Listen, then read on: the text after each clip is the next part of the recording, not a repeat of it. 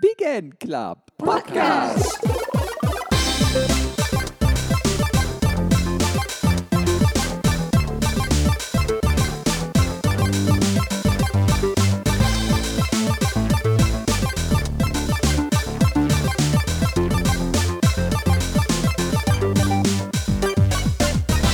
Hallo und herzlich willkommen zur fünften großen Folge des Big End Club Podcast. Mein Name ist Micha und heute werden Ruben und ich tief in der Geschichte von Nintendo kramen. Wir befassen uns heute mit Nintendos erster richtigen Spielekonsole, dem Nintendo Entertainment System, kurz NES. Und damit Ruben und ich keinen Unsinn reden, haben wir uns einen Experten zu diesem Thema eingeladen. Und mit dem werden wir über die Geschichte, Spiele und Kurioses rund ums NES reden. Wir begrüßen Marcel vom NES-Kommando. Marcel, wir freuen uns total, dass du da bist. Bist du denn noch da? Ja, ich bin da. Hallo. Schön, dass ich dabei sein darf heute. Wie gesagt, wir freuen uns. Stell dich doch mal kurz vor und verrate uns vor allem, was denn dieses NES-Kommando ist. Das mache ich gerne. Also, dass ich Marcel heiße, hast du ja schon gesagt. Das war schon mal richtig. Du hast bisher noch nichts Falsches gesagt. Dankeschön. Ich bin, äh, ich bin 1987 geboren, also 36 Jahre alt und ja, betreibe mit meinem besten Freund Dennis zusammen den YouTube-Kanal NES Kommando. Seit 2016 gibt es das Projekt, seit 2017 gibt es den YouTube-Kanal und ja, inzwischen haben wir da so äh, ein paar hundert Videos hochgeladen, nicht alle zum Thema NES, aber immer eben so ein bisschen schwerpunktmäßig. Und seit 2017 bringen wir in ja, einigen äh, Abständen unseren NES Guide raus, also in Printform ein Buch über unser Lieblingssystem. Genau, so sieht's aus. Sehr schön. Und das bekomme ich wie? Das Buch gibt es zurzeit exklusiv bei retrogamecollectorheaven.de. Da kann man das einfach direkt im Menü finden unter NES Guide. Ich bin mir sicher, du wirst bestimmt auch irgendwie einen Link in die Show Notes packen oder so. Mhm, das mache ich sehr gerne. Man kann es auch googeln, das findet man schon. Also einfach NES Guide 2023, also der ist jetzt erst im April diesen Jahres rausgekommen, ist also noch relativ frisch. Und vielleicht auch nochmal ein Tipp. Es gibt zurzeit nur noch 50 Stück in Stock. Das ist schon der zweite Print und äh, ich kann noch nicht versprechen, dass es einen Reprint gibt. Also beziehungsweise noch einen Reprint gibt. Einen gibt es ja jetzt schon. Vielleicht äh, ist das auch der Rest vom Fest. Also wer einen haben möchte, gerne ranhalten. Kostet 29,99 und ja, ist mit knapp 300 Seiten, aber auf jeden Fall ein ordentlicher Schmöger. Sehr cool. Das heißt, du musstest dich wahrscheinlich gar nicht groß vorbereiten auf heute und steckst den Ruben einfach so in die Tasche. Ja, Ich hab Angst. also ein bisschen recherchiert und vorbereitet habe ich mich dann doch schon, weil ich will mir ja auch irgendwie nicht so ganz die Blöße geben. Aber ich glaube, so ein paar Sachen kann ich heute auf jeden Fall schon erzählen. Eigentlich wären wir heute zu viert, allerdings ist von unserem Redakteur Florian äh, kurz vor der Aufnahme der Rechner, ich glaube, er ist explodiert und deswegen ist er leider nicht am Start. Ähm, deswegen auch hier schöne Grüße. Aber Florian erstmal. geht's gut. genau, er, ihm geht's gut. Ähm, er war auch noch eben bei uns hier im Chat, aber dann hat er ein Update gezogen und da war es voraus. Tja, Viele Grüße an dich, Florian. Da kommst du beim nächsten Mal mit rein. Und ähm, naja, das, das wird schon wieder mit dem Laptop.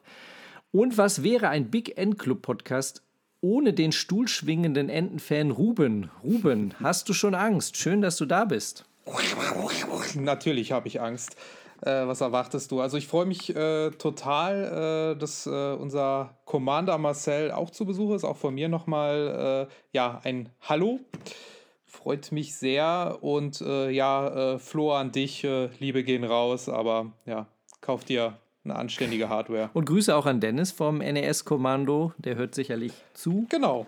der wird auf jeden Fall zuhören. Da bin ich mir Hoffen ziemlich wir. sicher. Auch von mir auf jeden Fall schöne Grüße an meinen äh, Kanal-Buddy und ja, vor allen Dingen auch nochmal, ja, vielleicht hört ja auch der eine oder andere Zuschauer, die eine oder andere Zuhörerin von uns zu. Und auch da gehen natürlich die Grüße raus. Ebenso natürlich an eure Stammzuhörerschaft. Ah, das freut uns sehr. So. Aber wie schon angekündigt, geht es heute ums NES. Und natürlich wollen wir, bevor wir in die Geschichte des NES einsteigen, die persönlichen Geschichten rund um den NES von euch oder von uns kennenlernen.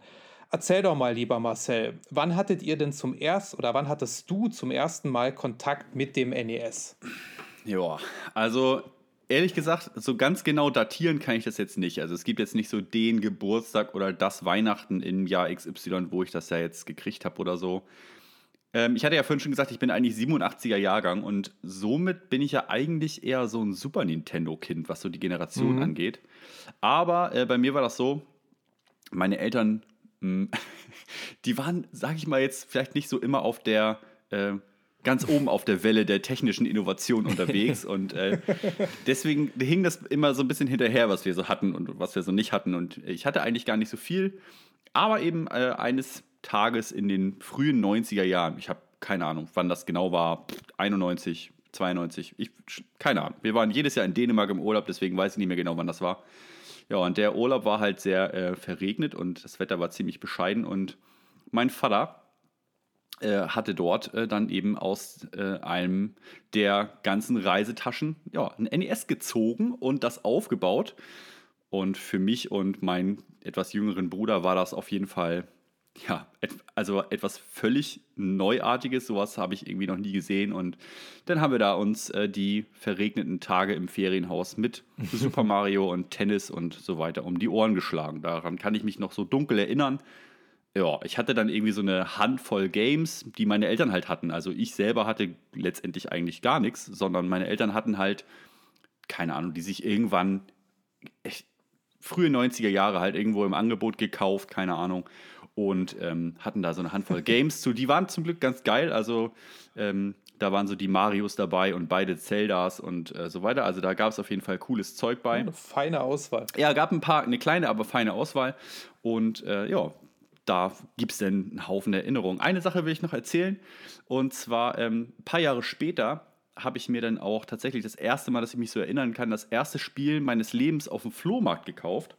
Mhm. Und zwar äh, mit meinem Bruder zusammen. Wir haben recht viel so zusammen äh, unternommen und wir waren auf dem Flohmarkt. Da habe ich mir für zwei Mark, das weiß ich echt noch ganz genau, für zwei Mark ähm, Teenage Mutant Hero Turtles Tournament Fighters gekauft. Für zwei Mark. Ähm, Sehr cool. Unfassbar.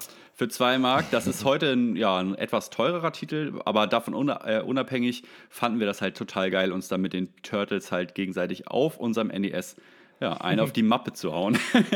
und das ist eine schöne Erinnerung auf jeden Fall. Und ja, das sind so meine, meine frühesten Erinnerungen und sozusagen auch mein, ja, meine erste Begegnung halt mit Videospielen. Ne?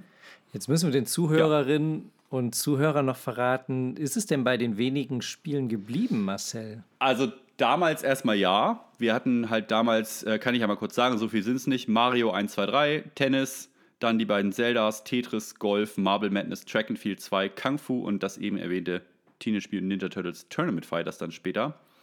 Mhm. Und das war es dann irgendwie und keine Ahnung, irgendwie ein paar Jahre später haben wir die Konsole und die Games dann für, äh, keine Ahnung, für quasi kaum Geld auf dem Flohmarkt verkauft. Mein Bruder und ich wollten eine Playstation haben und wie das halt so war. Ja, man kennt's. da musste ordentlich ausgemistet werden. Und viele, viele Jahre später, nämlich ziemlich genau vor zehn Jahren, äh, 2013, haben mir meine Eltern dann zu Weihnachten wieder ein NES geschenkt. Ach, wie süß. Das ist ja und cool. Das hat dann, ja, das war super. Und ähm, das äh, hat auf jeden Fall für die Weihnachtstage auch für entsprechend unterhaltsame Stunden gesorgt. Und äh, ja, wir wie ihr schon erraten könnt, ist das Ganze dann ein bisschen eskaliert. Ich habe mich dann mal so ein bisschen umgeschaut, habe so gedacht, guck mal, heute bin ich irgendwie, ich verdiene jetzt mein eigenes Geld, ne? mir guckt irgendwie keiner auf die Finger. Meine Frau hat mich einfach in Ruhe gelassen mit äh, meinen Ideen und ich durfte einfach mich ein bisschen austoben und dann habe ich so gedacht, kaufe ich mir mal erstmal die Spiele zurück, die ich halt früher so hatte. Und da habe ich dann schon gemerkt, no, also äh, ganz so günstig, wie das alles so wie ich mir das vorgestellt habe, ist das nicht. Ich habe gedacht, das interessiert keinen. Ne? Ich habe gedacht, wer will, wer will schon sowas haben?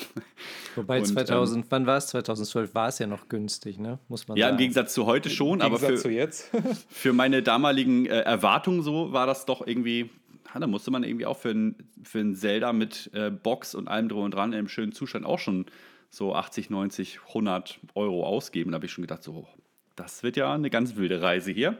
Und das wurde es dann auch. Und ähm, ja, dann so kam eins zum anderen. Ich wollte dann irgendwann so die Spiele, die man früher hätte gerne noch haben hätte haben wollen, ne? die man vielleicht aus der Club Nintendo kannte, so Mega Man oder Castlevania oder so, dann geguckt und dann kam irgendwie eins nach dem anderen dazu. Dann kam man so ein bisschen in die, auch über YouTube dann halt, in, in so eine Bubble von anderen Sammlern und Leuten, die da irgendwie auch unterwegs waren. Man ging so auf die ersten Retro-Börsen, machte einen eigenen YouTube-Kanal auf und ja, vor anderthalb Jahren habe ich dann ähm, mein PAL B Fullset vollendet. Mein letztes Spiel kam dann kurz vor Jahreswechsel und jetzt habe ich also alle ähm, 340 PAL B-Games plus einen Haufen Famicom und also japanische NES-Spiele und US-Games und das ist irgendwie alles völlig eskaliert. Richtig geil. Und jetzt stehe ich hier und Sehr cool.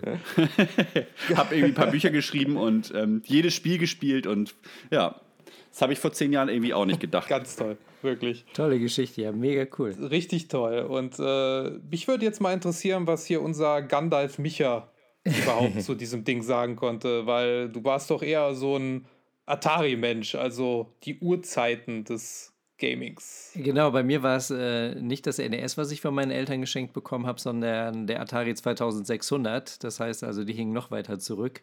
Ähm, aber mein, ähm, ich bin ein bisschen älter, ich bin Jahrgang 81 und irgendwann war ich bei meinem Schulfreund, Schulfreund Dommy, von dem ich schon öfters erzählt habe, und der hatte diesen mysteriösen grauen Kasten bekommen. Und der stand dort, dann haben wir den an den TV angeschlossen und dann waren wir total ehrfürchtig, weil es ja diese riesigen Module da noch in diesem mhm. schwarzen Nintendo-Schuber mhm. und wir haben die da reingeschieben, dann runtergedruckt. Und natürlich haben wir uns das erste Spiel nach dem Cover ausgesucht und das war Maniac Mansion, ne? coole Jugendliche mit Sonnenbrille und Surfboard. Aber wir haben uns so zu Tode gegruselt, weil wir halt keine Ahnung hatten damals mit äh, neuen Jahren, was wir da machen sollten. Und dann mhm. kam halt diese creepy Bewohner, hier Edna, Dr. Fred und dann dieses komische Tentakel. Und die haben uns dann getötet oder in den Keller gesteckt und dann hatten wir ganz schnell Angst und haben das wieder ausgemacht. Und dann haben wir ähm, vor allen Dingen Chip and Dale im Koop gespielt. Oh, stimmt, da das habe ich vorhin vergessen, ja, das hatten wir auch. Super. Das war so mega. Und wir haben irgendwann Geil. rausgefunden, okay, man kann nicht nur die Äpfel schmeißen, sondern man kann sie auch selber runterschmeißen. ja. Und deswegen. Ja. Ein ja, Und wir haben es wirklich nur selten zum Endgegner geschafft, ähm, weil wir einer immer den anderen dann doch in den Abgrund geworfen hat. Und äh, wir haben Monster in My Pocket äh, geliebt, oh, weil das konnte man auch zu zweit spielen. Vampir und einer war das Monster. Ähm, genau, und mein eigenes NES, das habe ich auch noch gar nicht so lange, sondern das habe ich mir dann auch vor ein, zwei Jahren bei eBay Kleinanzeigen geholt und äh, habe es da von einer Userin namens Gisela bekommen und die hat, man muss sagen, Frauen gehen pfleghaft damit um, also ähm, haben ein gut erhaltenes NES und das steht jetzt hier angeschlossen. Und ähnlich wie bei dir, ähm, äh, habe ich auch die Spiele sozusagen gekauft, die ich dann damals in der Kindheit gespielt habe und auch äh, will mir noch die Spiele, die man so gerne gehabt hätte. Ich bin jetzt mittlerweile bei 4000, nee, bei 8. Also bei mir sind es erst 8 Spiele, aber äh, trotzdem, es macht einen Heidenspaß damit zu spielen. Also Grüße gehen raus an Gisela auf jeden Fall. Ja, Gisela, genau. super gemacht. Wirklich mit zwei schönen Controllern und natürlich hier mit diesem Dreiermodul dazu. Und äh, ja, läuft alles wunderbar. Da hast du ja als, ähm, als Kind so mit Maniac Mansion erstmal schon mal ein besonderes Game gehabt. Warum? Weil das es ja auch mit einer deutschen Bildschirmausgabe gab. Ja. Wahrscheinlich werdet ihr es auf Deutsch gespielt haben, nehme ich mal an. Ja, klar, sonst hätten wir ja gar nichts verstanden. Das kam also so, das kam so ähm, auf diversen Sprachen raus. Ne? Ja. Also das ist fürs NES äh, gar nicht selbstverständlich, weil die meisten NES-Games, die es hier bei uns äh, in die Läden geschafft haben, die waren halt auf Englisch. Und da bin ich auch immer noch auf der Suche, aber es ist mir, kostet glaube ich so um die, ja, wenn man es günstig bekommt, 45 Euro und äh, äh, ja, ich gucke mal.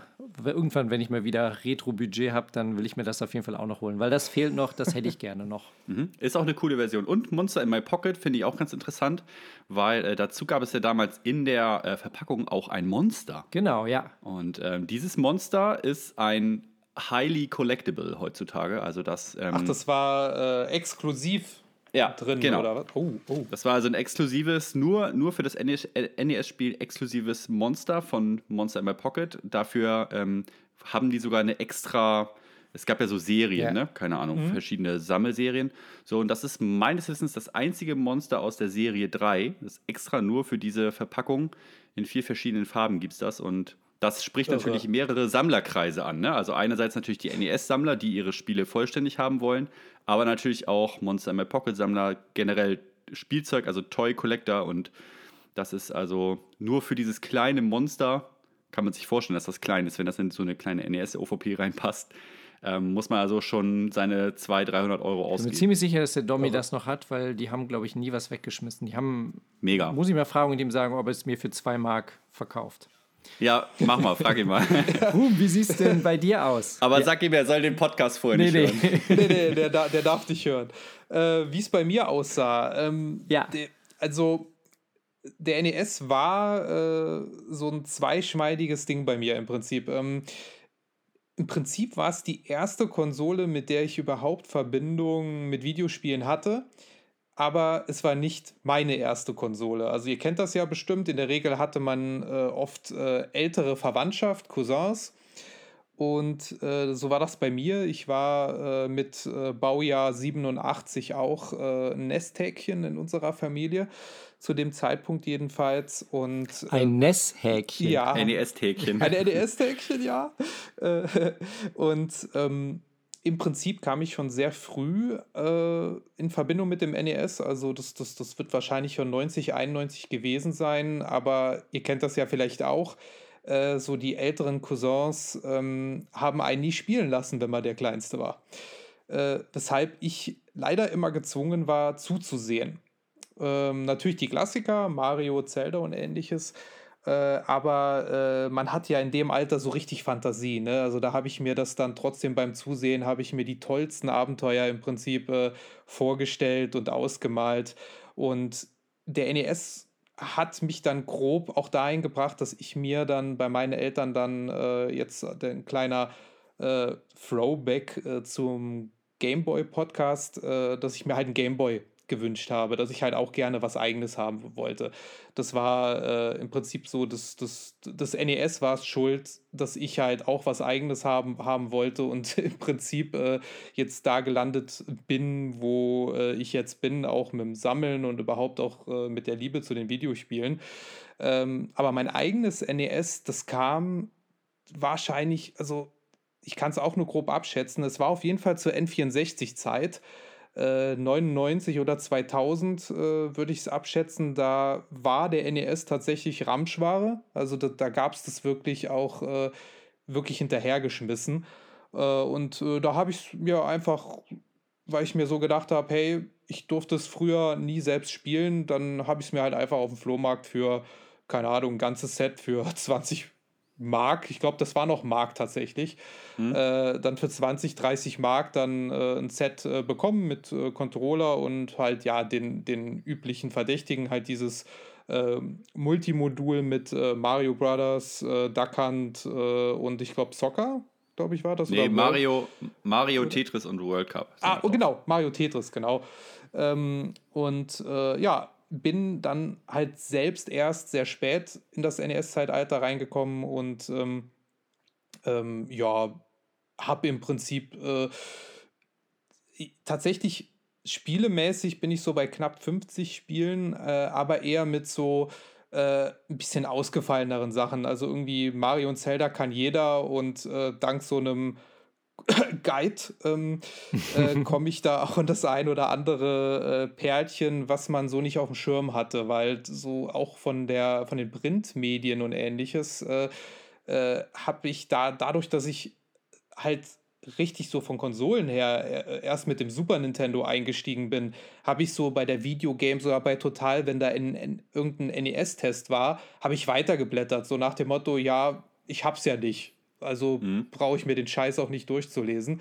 Äh, und äh, ja, auch durch, durch halt euren Guide äh, komme ich, äh, tue ich mir das ein oder andere Schätzchen dann doch noch rein äh, in die Sammlung sozusagen setzen. Da hilft mir auch vor allem der gute Retro-Bertel aus der Redaktion, also Norbert, Grüße an dich. Oh ja. Äh, der hilft, also ich bekomme irgendwie immer die, die Ware von ihm, wenn er Upgrades macht. Wenn er irgendwie OVPs, Upgrades macht, bekomme ich das Modul immer. Ja, solche Leute muss man kennen. ja, ja, das, da bin ich immer total glücklich. Da habe ich dann wirklich zu super fairen Preisen zum Beispiel ein Willow gekriegt äh, fürs NES, cool. weil der Norbert da ein Update rausgemacht hat. Und äh, da bin ich ihm sehr, sehr dankbar. Von ihm habe ich das äh, Zelda-Spiel. Ja, siehst du, das ist doch mhm. wunderbar. Und ja, das, das, also das NES war zwar nie mein, mein eigener Start, aber es ist immer dabei. Und irgendwie finde ich es allein durch teilweise sehr kuriose Spiele äh, immer noch hochinteressant. Also, das ist tatsächlich so von der äh, von meinem aktuellen äh, Sammelgebiet so das, was ich halt noch eher gerne sammle, weil ich ja soweit eigentlich mit Super Nintendo und N64 ja eh durch bin. Äh, aber ja, das, das ist ein interessantes Gebiet tatsächlich für jemand, der nicht so 100% damit aufgewachsen ist. Ich glaube, das ist auch so eine Hürde für viele. Also ich habe das oft zum Beispiel äh, wahrgenommen, so dass die Leute sagen, ja, ähm, Super Nintendo so total zeitlos und äh, die Spiele kannst du dir heute echt auch noch reinziehen und die sehen zeitlos aus und das mhm. ist alles cool. Und NES ist irgendwie so, ähm, so. Ich glaube, viele sehen das NES so ein bisschen so, wie ich zum Beispiel ein Atari 2600 ja, ja. sehe. Also halt total. So ein ähm, bisschen urzeitmäßig. Ja, aber auch. Verschroben. Genau, aber auch eben schlecht gealtert, sodass man es irgendwie gar nicht so richtig, dass man den Zugriff irgendwie nicht so richtig äh, findet. Und da will ich eigentlich vielleicht an dieser Stelle mal eine Lanze so für das System brechen, weil natürlich gibt es die Spiele, die sind hoffnungslos veraltet und die kannst du dir eigentlich heute wirklich echt nicht mehr geben, muss man ehrlich zugeben. Aber es gibt halt auch echt jede Menge Games, die kannst du dir heute wirklich genauso geil reinziehen ja. wie ein Super ja. Nintendo Klassiker äh, oder die sind meiner Meinung nach, das tut mir jetzt natürlich ein bisschen leid für dich, Ruben, ne? aber ich finde zum Beispiel, dass viele NES-Games wesentlich besser gealtert sind als N64-Spiele. Aber oh ja, da gebe ich dir alle. 100% recht tatsächlich, weil äh, äh, ich, ich, ich glaube auch so, dass das vor allem Leute, die nicht mit diesen äh, Early 3D-Games äh, aufgewachsen mhm. sind, äh, die mhm. kommen extrem schlecht damit zurecht. Also ich sehe das ja. so bei, ja bei den äh, jetzt auch natürlich Erwachsenen, die mit einem GameCube oder einer PS2 aufgewachsen sind äh, oder teilweise noch später, die, äh, also ich habe hier teilweise relativ auch mal Leute bei mir im Raum und macht dann N64-Spiel an, dann denken die so, Alter, was ist das für eine Grütze, ne? Mhm. Mach, mhm. mach mal den Super Nintendo oder das NES an. Wir dachten damals, es könnte nicht mehr realistischer werden. Ja, ja, ja deshalb, also, äh, aber da, da bin ich auch voll bei dir, Marcel. Also ich verstehe wirklich äh, jeden, äh, der sagt, boah, also N64, Sega Saturn, Playstation, 3DO äh, und was auch immer, das ist scheiße gealtert und äh, das, das verstehe ich. Da, also da. Äh damals, damals so diese klassischen äh, 2D-Zeitalter, äh, 16-Bit finde ich total, aber eben auch 8-Bit, mhm. ähm, haben da irgendwie echt, weiß ich nicht, nochmal so ein bisschen die, ja, wie soll ich sagen, so ein bisschen das Zeitlose und äh, so ein bisschen den Vorteil auf ihrer Seite. Ne? Ich meine, nicht, äh, nichtsdestotrotz ist es ja so, dass da auch heute in der äh, Homebrew-Szene oder was, Indie-Game-Szene oder was, ja. ne, dass da halt irgendwie total viele Entwickler, junge Entwickler auf diese 8- und 16-Bit-Games ähm, mhm. ästhetisch sozusagen noch äh, zugreifen und das ja so ein richtiges Revival erlebt hat in den letzten Jahren. Und das kommt natürlich auch nicht von ungefähr. Ne? Nee, nee, das auf jeden Fall. Ich merke schon, wenn wir hier so über die alte Zeit reden, dass wir Ach, wirklich herrlich. alt geworden sind. ja. Ähm, deswegen würde ich jetzt mal sagen, lasst uns doch mal über den Werdegang des NES reden und äh, Zuhörerinnen und Zuhörer des Gameboy Podcasts, die wissen auch sicher, was nun folgt, denn ich habe ein klitzekleines Quiz bezüglich der Geschichte des, Ninto des Nintendo Entertainment System vorbereitet. Aber die eigentliche Frage ist, wie gut seid ihr vorbereitet? Ruben, wie sieht's aus? Ich, ich bin natürlich total gut vorbereitet. Wie hoffe ich. Florian, Marcel, warum bist du nicht hier? Marcel, du hast alle äh, durchgespielt, nochmal alle Titel? Ja, ich habe einfach das Set nochmal komplett durchgespielt, mir alle Anleitungen nochmal durchgelesen und kann eigentlich im Grunde meine Bücher auswendig. Und nee, ganz ehrlich, also ein bisschen habe ich nochmal so ja, gelesen und ein bisschen gestöbert und so, aber ja, keine Ahnung. Ich verlasse mich so ein bisschen aufs Glück, was die Fragen angeht. Habe aber auch schon im Gameboy-Podcast gemerkt, dass das teilweise schon ziemlich, ähm, ja, fort, fortgeschrittenes Wissen ist, was du jetzt gleich abprüfst wahrscheinlich. Und ja, da kann man auch, ist gnadenlos. Ja, gehört ein bisschen Glück dazu. Also Mut zur Lücke, habe ich gedacht. So. Wir haben für alle was dabei. Ich genau. hoffe, es reicht für eine 4. Genau, ich äh, lese, äh, bevor, bevor wir gleich starten, würde ich ganz gern, dass ihr eure Buzzer mal testet. Äh, ja. Marcel, drück doch mal bitte deinen Buzzer. Getan. Sehr gut. Und Ruben, du hast dich über meinen letzten Buzzer ähm, beschwert. Drück doch jetzt bitte mal den Buzzer. Ruben. Gefällt er dir besser? Natürlich gefällt er mir, vor allem weil ich nicht weiß, wie der Buzzer sich anhört. Danke. Das, den hast du dir doch gewünscht. Jetzt lüg doch nicht. Ja, ja, ich ähm, wünsche mir alles bei dir. ich stelle euch jetzt ein paar Fragen aus der Geschichte des Nintendo Entertainment Systems. Es sind so ein paar Buzzer-Fragen dabei, es sind aber auch ein paar Schätzfragen dabei. Und ich würde sagen, wir starten doch mal mit einer ganz, ganz einfachen Frage. Das Nintendo Entertainment System erschien zuerst 1983 in Japan unter dem Namen Famicom. Wofür steht denn der Begriff? Fa das ist, wofür steht der Begriff Famicom? Das ist Marcel. Hast du eine Ja. Idee? Für Family Computer. Genau. Weißt du auch, wie der Codename des ähm, äh, Famicom eigentlich war? Weiß ich vielleicht, aber kann ich jetzt nicht abrufen. Genau, ist keine Frage. Eigentlich sollte es, hieß es Gamecom, aber die Ehefrau des Designers der Konsole fand, ähm, dass irgendwie das mit einer Familie besser passt. Habe ich schon mal gelesen irgendwo. In deinem Guide?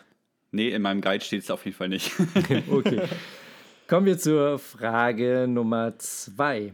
Wie hieß denn der Designer des Famicom bzw. NES? Marcel? Das müsste äh, Uemura, glaube ich, gewesen sein, oder? Das ist richtig. Ruben, kennst du den Vornamen? Dann würde ich dir auch noch einen Punkt geben. Ich kenne nur den Nachnamen und den hätte ich auch äh, gesagt, äh, wenn ich ja nicht. Masayuki. Sehr gut, genau. Zwei Punkte für Marcel, null Yeah. Punkte für Ruben. Es läuft Ich sehe schon. Ruben. Ruben. Ja, ja, danke, danke. Ähm, kommen wir zur Frage Nummer drei. Das NES und das Famicom wiesen einige Unterschiede auf. So musste man die Module beim Famicom wie beim SNES von oben hineinstecken, während die Spiele beim NES ja im Schacht verschwinden. Aber auch die Controller wiesen Unterschiede zum NES auf. Nenne einen Unterschied zwischen NES und Famicom Controller. Der, ist genauso schnell wie der Jengis. Das ist doch Genau. Unsere Gäste Ja. sind immer sehr schnell. Einen, genau, nenn mal einen Also, Unterschied. ich kann mehrere nennen, aber wenn einer reicht, dann würde ich sagen, die äh, Famicom-Controller, die waren mit ihren Kabeln fest an der Konsole sozusagen dran. Also man konnte ja die Controller beim NES natürlich in die Ports stecken, aber beim Famicom waren die äh, integriert und das Kabel war sehr kurz. Das kann ich auch sagen. Die waren richtig kurz. Ähm, also wer schon mal ein äh, Nintendo Classic Mini zu Release gekauft hat, der weiß Oh ja. ungefähr, wie kurz die Famicom-Kabel damals waren. Genau. Ruben, kennst du noch einen anderen Unterschied? Gibt es keinen Punkt, aber damit also- du auch mal so, so tun kannst, als ob du was wüsstest. Ja, danke, danke. Äh, ich äh, hätte noch gesagt, dass der zweite Controller noch einen Mikrofoneingang hat. Genau. Und es gibt noch einen dritten Unterschied. Ja, die sahen anders aus. Ja, Andere gut. Farbe. So goldrot. Nur ein Controller hatte Start und Select, der andere hatte das gar nicht. Ach, Äh, habt, ihr, habt ihr ein Famicom zu Hause oder nur das NES? Ähm, Ruben, wie sieht es bei dir aus? Äh, also ich habe ich hab nur das klassische europäisch oder westliche. Das äh, Famicom habe ich nicht. Ich habe auch kein Famicom, aber ein Famicom Disk System. Oh, schick. Nicht schlecht. Was ist das? Das ist ein frühes ja, Add-on, kann man sagen, ein Hardware-Add-on eigentlich fürs Famicom. Ähm, ja, und der Vorteil vom Disk-System war für Nintendo, dass man mh, das, wie der Name schon heißt, mit Floppy-Disks äh, ja, äh, gefüttert hat sozusagen und dass die Spiele also auf Floppies äh, dann rauskamen, was ähm, A für wesentlich größere Spiele sozusagen ähm, das ermöglicht hat, dass die Spiele also mehr Speicher verwenden und äh, die Produktionskosten, die damals bei den äh, Modulen durch die Chips und die Platinen dann doch irgendwann recht äh, teuer wurden, ähm, ja, dass das eben besser möglich war und günstiger war und so weiter und so fort. Und das war also spektakulär. Einige Spiele übrigens, äh, die wir heute auch noch kennen, echte Klassiker, haben auf dem Disk System ihr Debüt gefeiert, zum Beispiel das erste Legend of Zelda. Und es, es gab doch, glaube ich, auch äh, Beschreibmaschinen bei Händlern, wo man sich Ja. äh, Spiele auch äh, auf leere Floppies draufschreiben konnte, beziehungsweise überschreiben Genau. konnte. Äh, das war wohl ein bisschen günstiger, als wenn man sich wohl ein Modul oder halt das, das, halt das Floppy mit dem Spiel kaufen wollte. Genau, es gab so Automaten. Es gab so Automaten, da konnte man äh, die, ja, konnte man quasi einfach dann Spiele aus dem Automaten auf seine Floppies halt draufziehen. Äh, hatte für die Consumer auf jeden Fall den Vorteil, dass es günstiger war. Für Sammler heute ist das allerdings auch manchmal nachteilhaft, weil man immer nie so richtig, ohne es zu testen, sagen kann, ob stimmt. halt auch die Spiele drauf sind auf den Discs, die da draufstehen. Also ähm, das, da kannst du halt schon auch mal irgendwie eine Überraschung erleben, wenn halt so, ein, so eine Floppy mal irgendwann in so einem Automaten steckte. Sehr Genau. gut. Frage Nummer vier, wir bleiben bei den Ja, sorry. Spielen. Nee, alles gut, ich finde es super interessant. Dafür, dafür haben wir dich hier. Dafür, da, Ja. Wir wollen ja auch so ein bisschen über die Geschichte reden bei dem Quiz. Ne? Das ist ja Kann man, ganz sonst schön. auch, kann man sonst auch noch mal bei uns auf dem Kanal das äh, Video zum Fami äh, Famicom Disk System suchen. Da gibt es ganz schöne Impressionen auf jeden Fall. Daher habe ich meine ganzen Fragen. Ja, Naja. ich merke das schon. Wir bleiben mal kurz bei den Spielen. Und zwar 1986 erschien das NES in Europa und zwar in zwei unterschiedlichen Fernsehnormen. Einmal PAL A und PAL B. PAL A, da wurden die Spiele von Mattel vertrieben. Ähm, was ich von euch wissen will, ist, in welchen europäischen Ländern kamen denn die PAL A-Spiele raus? Das ist diesmal der Ruben. Ähm, also PAL A gab es äh, in Europa, in Großbritannien und Italien und äh, wenn man noch über den Teich guckt, auch Australien. Genau. Was war da die Uhr, was war da der Grund dafür? Für die Trennung, oder was? Genau. Äh, also äh, ich habe da nur irgendwas so mal äh, nur grob angeschnitten gelesen, äh, dass halt äh, da Nintendo äh, das, den Vertrieb anfangs gar nicht da gemacht hat, das halt einfach aufgeteilt hat und Mattel das wohl nicht bedienen konnte komplett, ich weiß gar nicht. Oder halt, das weißt du wahrscheinlich besser, bevor ich mich hier um Kopf und Kragen rege. Wenn ich es richtig weiß, ist es so, dass die, also Nintendo selber hat den Vertrieb in Europa ja erstmal gar nicht übernommen, sondern das war ja dann erst mit ähm, Nintendo of Europe, als das gegründet wurde, haben die ja sozusagen selber die Geschäfte in Europa übernommen. Und bis dahin wurden halt ja verschiedene Vertriebspartner beauftragt, in verschiedenen Ländern das zu machen. Übrigens auch in der PAL B-Region gab es ganz viele. Ne? Also bei uns zum Beispiel wurden die äh, Spiele von einer anderen Firma vertrieben als in Skandinavien oder in Spanien oder Bienengräber zum Beispiel. Genau. ne? Genau, oder in Österreich oder sonst wo oder in Frankreich, das waren also ganz viele ja, Partner sozusagen. Und ähm, für die PAL A-Länder, also UK und Italien, war es eben halt Mattel. Und äh, Mattel, wenn ich, da schwimme ich jetzt selber so ein bisschen, aber ich glaube, Mattel wollte selber äh, verhindern, dass die Spiele untereinander ja, austauschbar sind sozusagen. Stimmt, Und ähm, dadurch haben die diesen Lockout-Chip sozusagen äh, etwas verändert, sodass sie äh, halt untereinander nicht kompatibel waren, dann die Games. Kommen wir zu zwei Schätzfragen. Die erste yes. Schätzfrage, ich würde euch gleich bitten, den, äh, die Zahl einzugeben und wenn ich dann sage, dass ihr sozusagen die Zahl aufdecken sollt, dass ihr dann die Zahl aufdeckt, damit keiner, ähm, damit keiner beeinflusst Ja. ist. Was war denn der Startpreis des NES in Deutschland mit dem Spiel Super Mario Bros? Was schätzt ihr? In D-Mark. Ich bin gleich mal ganz gespannt, ähm, wenn wir es auflösen, wo du die äh, Quelle her hast. Oh Gott. Oder wo du das her hast, sozusagen, wo du das gelesen hast. Das würde mich nämlich echt interessieren. Haha, jetzt wirst du überprüft, Micha. Haha. Das äh, weiß ich einfach, weil ich damals das gekauft habe für Top. Tommy. Finde ich gut. Was schätzt ihr denn? Sollen wir aufdecken? Ja. Ja. Okay. oh Gott. Marcel sagt 299 D-Mark. Ruben sagt 189 D-Mark. Ich habe von meiner verlässlichen Quelle 399 D-Mark. Echt so teuer? Oleg. 300, Ja. sagst, sagst du es nochmal bitte? 300 und? 399 D-Mark. Oha. Mhm. Deswegen gebe ich Marcel den Punkt und verlasse mich da auf meine Quelle, die leider nicht genannt werden äh, will. Das tut Also ich habe eine für den Preis, allerdings ist meine Quelle ähm, erst von 1987. Das war nämlich so das früheste, was ich für ein Video, was ich mal gemacht habe, gefunden habe.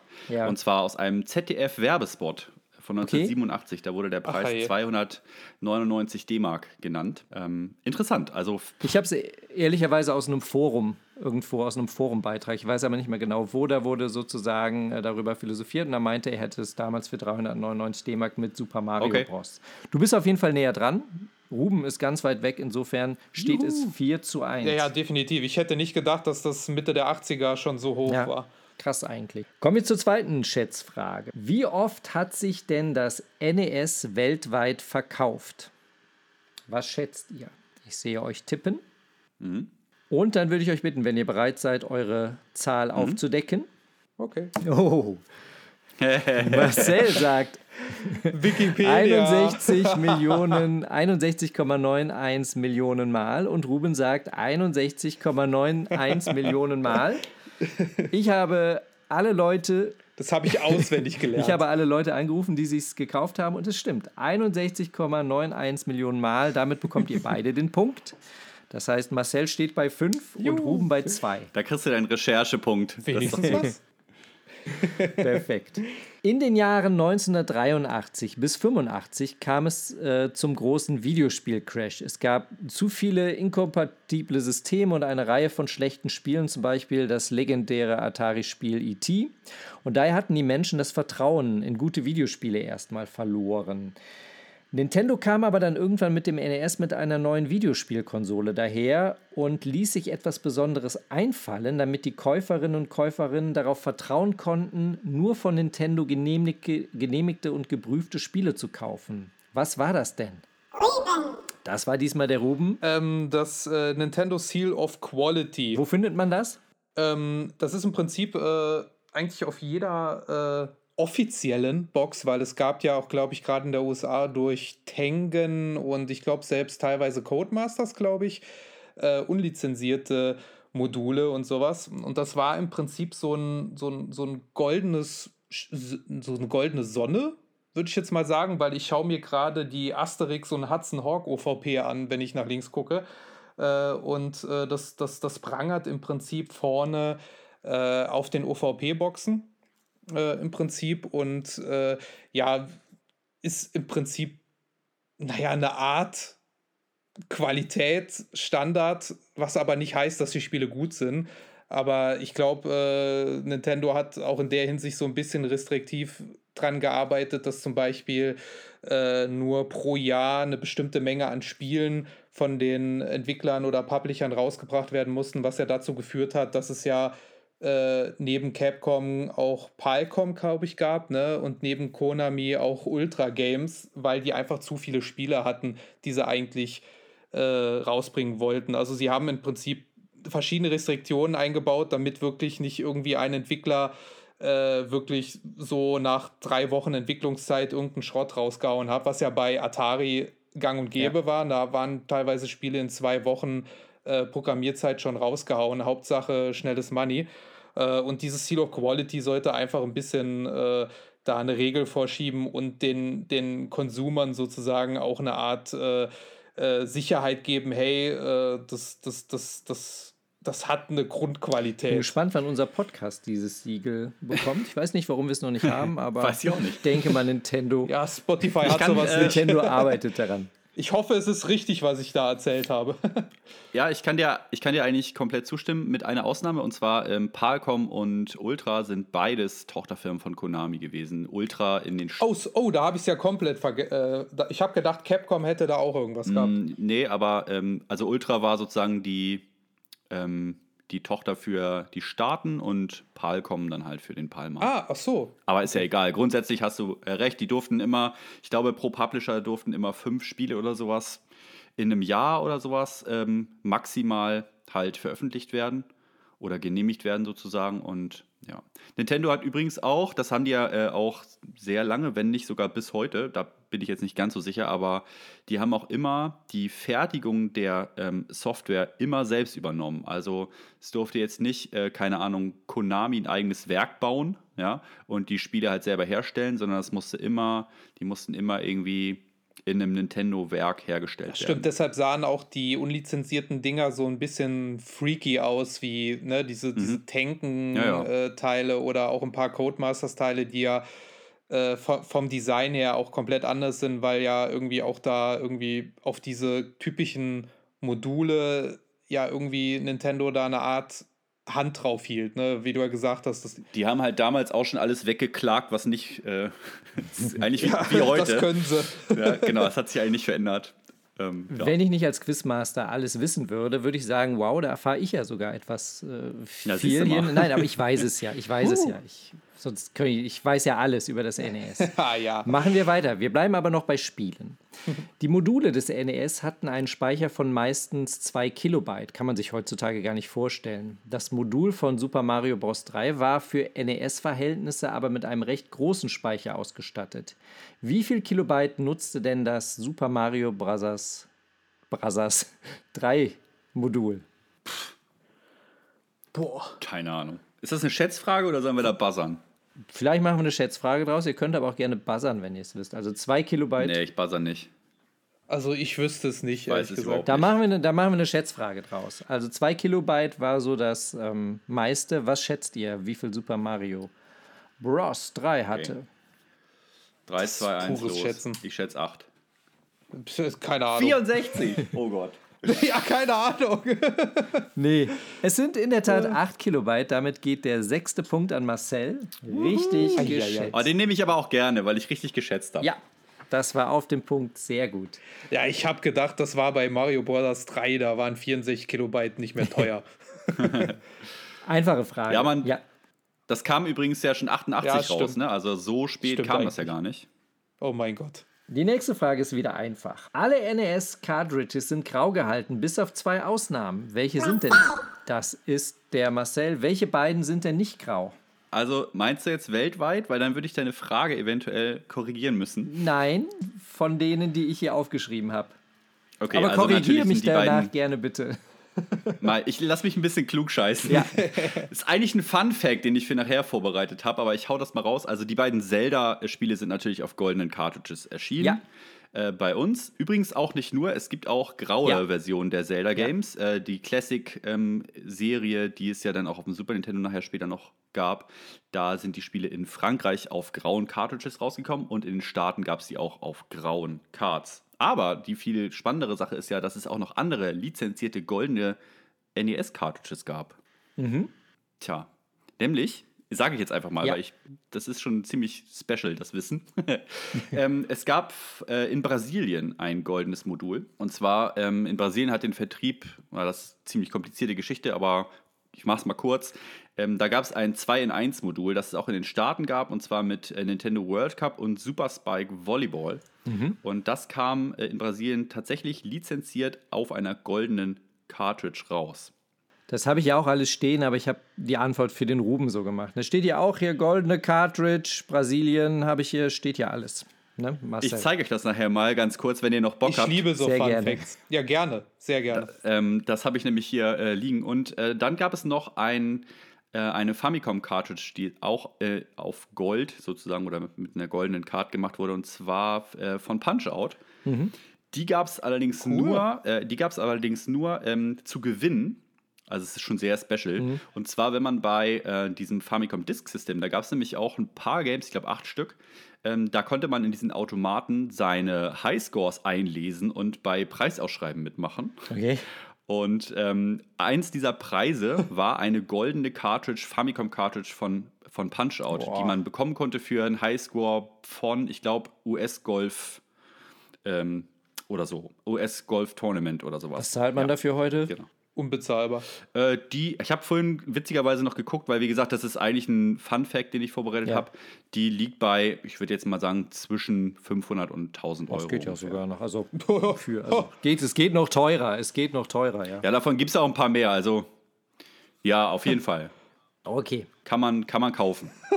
Wir bleiben immer noch bei Spielen. Die erfolgreichsten Spiele für das NES sind Super Mario Bros. mit 40 Millionen verkauften Exemplaren, Duck Hunt 28, Super Mario Bros. 3 mit 18 Millionen und Tetris mit 8 Millionen. Die Spiele waren aber meist oder oft oder alle ein Teil eines Bundles. Welches ist, welches ist denn das meistverkaufteste NES-Spiel, was nicht als Bundle verkauft wurde? Das ist wieder der Marcel. Das müsste eigentlich Super Mario Bros. 3 gewesen sein. Entschuldigung? Super Mario Bros. 3 müsste das gewesen sein. Nee, das war ja auch Teil eines Bundles. Ne, das war. Welches Bundle soll das denn gewesen sein? Ah, ich habe mich vertan. Sorry. Nee, nee, nee, sorry. Du hast äh, recht. Ja. Du hast keine Chance, Micha. Das wird alles aufgedeckt. Sorry. Genau, nee, ich hatte die 2 und die 3 hier vertauscht. Ja. Mit großem Abstand auch. Also Ja. äh, Super Mario Bros. 3 ist auf jeden Fall der absolute Verkaufskiller. Wir verlassen die Spiele. Wieder eine Buzzer-Frage. Der NES-Controller führte zum ersten Mal das Steuerkreuz, das sogenannte D-Pad, ein, was ja bis heute Bestandteil der meisten Controller immer noch ist. Wofür steht denn das D in D-Pad? Das ist wieder Marcel. Alter, der ist zu schnell. Ich würde sagen, das heißt Directional Pad. Das ist richtig. Das D steht für Gefahr, nein, für Direction. Es steht 9 zu 3, Ruben. Wie sieht's aus? Ey, ich habe wenigstens drei Punkte, ja. Kommt da noch was von dir? Ja, ich, ich bin zu langsam. Ähm, Sorry. Nächste Frage darfst du beantworten. Nächstes, die ist auch, die ist auch, Ja, nee, nee, die ist besser auch nicht. recht einfach. Also das ist äh, NES Grundwissen. Ähm, ich möchte eine Zahl von wissen. Vielleicht wisst ihr die genaue Zahl. Ansonsten mache ich eine Schätzfrage draus. Wie viele Farben hatte denn die Farbpalette des NES? Ich muss gerade überlegen. Ach, scheiße. Marcel Ah, nee, weiß es schon? hätte Ich, nee, nee, alles gut. ich hätte es auf jeden Fall falsch Ich gesagt. muss ehrlich gesagt leider raten. Ich glaube 52. Das ist richtig geraten. Zehn Punkte, Marcel. Wuhu. Oh, es war ein bisschen Glück. Vorher war ich mir nicht ganz sicher. Aber du bist so gut im Schätzen. Kommen wir doch jetzt mal zu einer Schätzfrage. Wie schwer ist das NES denn in Gramm? Könntest du ja noch mal in die Hand heben. Oh, im Ja, Ernst? ich habe es eben noch mal gewogen. Ich habe es gelesen vorhin.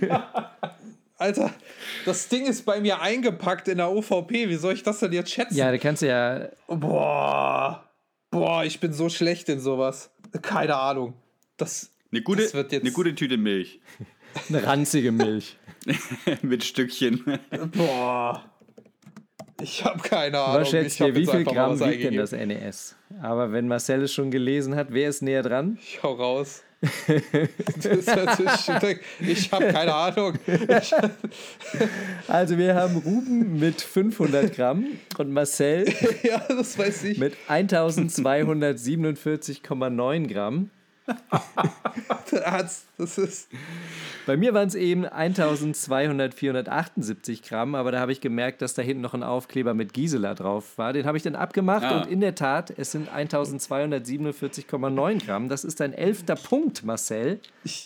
Ja, das ist Ich aber kann doch nicht mal sehen, ob ein Bild gerade hängt und dann fragst du mich, wie schwer Ruben, ich irgendwas glaub, ist. Das war jetzt aber auch ehrlich gesagt Glückssache. Also ich, ich habe halt das einfach zufällig vorhin gelesen, habe gedacht, boah, das ist eine Info, die ist so dämlich, die wird bestimmt gefragt und dann habe ich es mir Warte mal kurz. vielleicht Du, du, du hast gerade meine Fragen als dämlich bezeichnet, Marcel. Ich hätte Nee, nur die Info. Die Frage war super. Ich hätt das, ich hätt das aber nicht so schwer geschätzt, ganz Ruben, ehrlich. und du wunderst dich, warum wir noch nicht das Nintendo Quality of äh, Life Siegel bekommen haben hier. Wenn du hier uns so. Mann, ja, Mann, Mann. Ist, ich bin alles schuld. Ja, dann wird Florian die Stampe setzen, Also wenn ich habe mal, mal geht. ich hab mal NES-Spiele gewogen, weil ich mal wissen wollte, wie schwer durchschnittlich Ja. ein Spiel ist.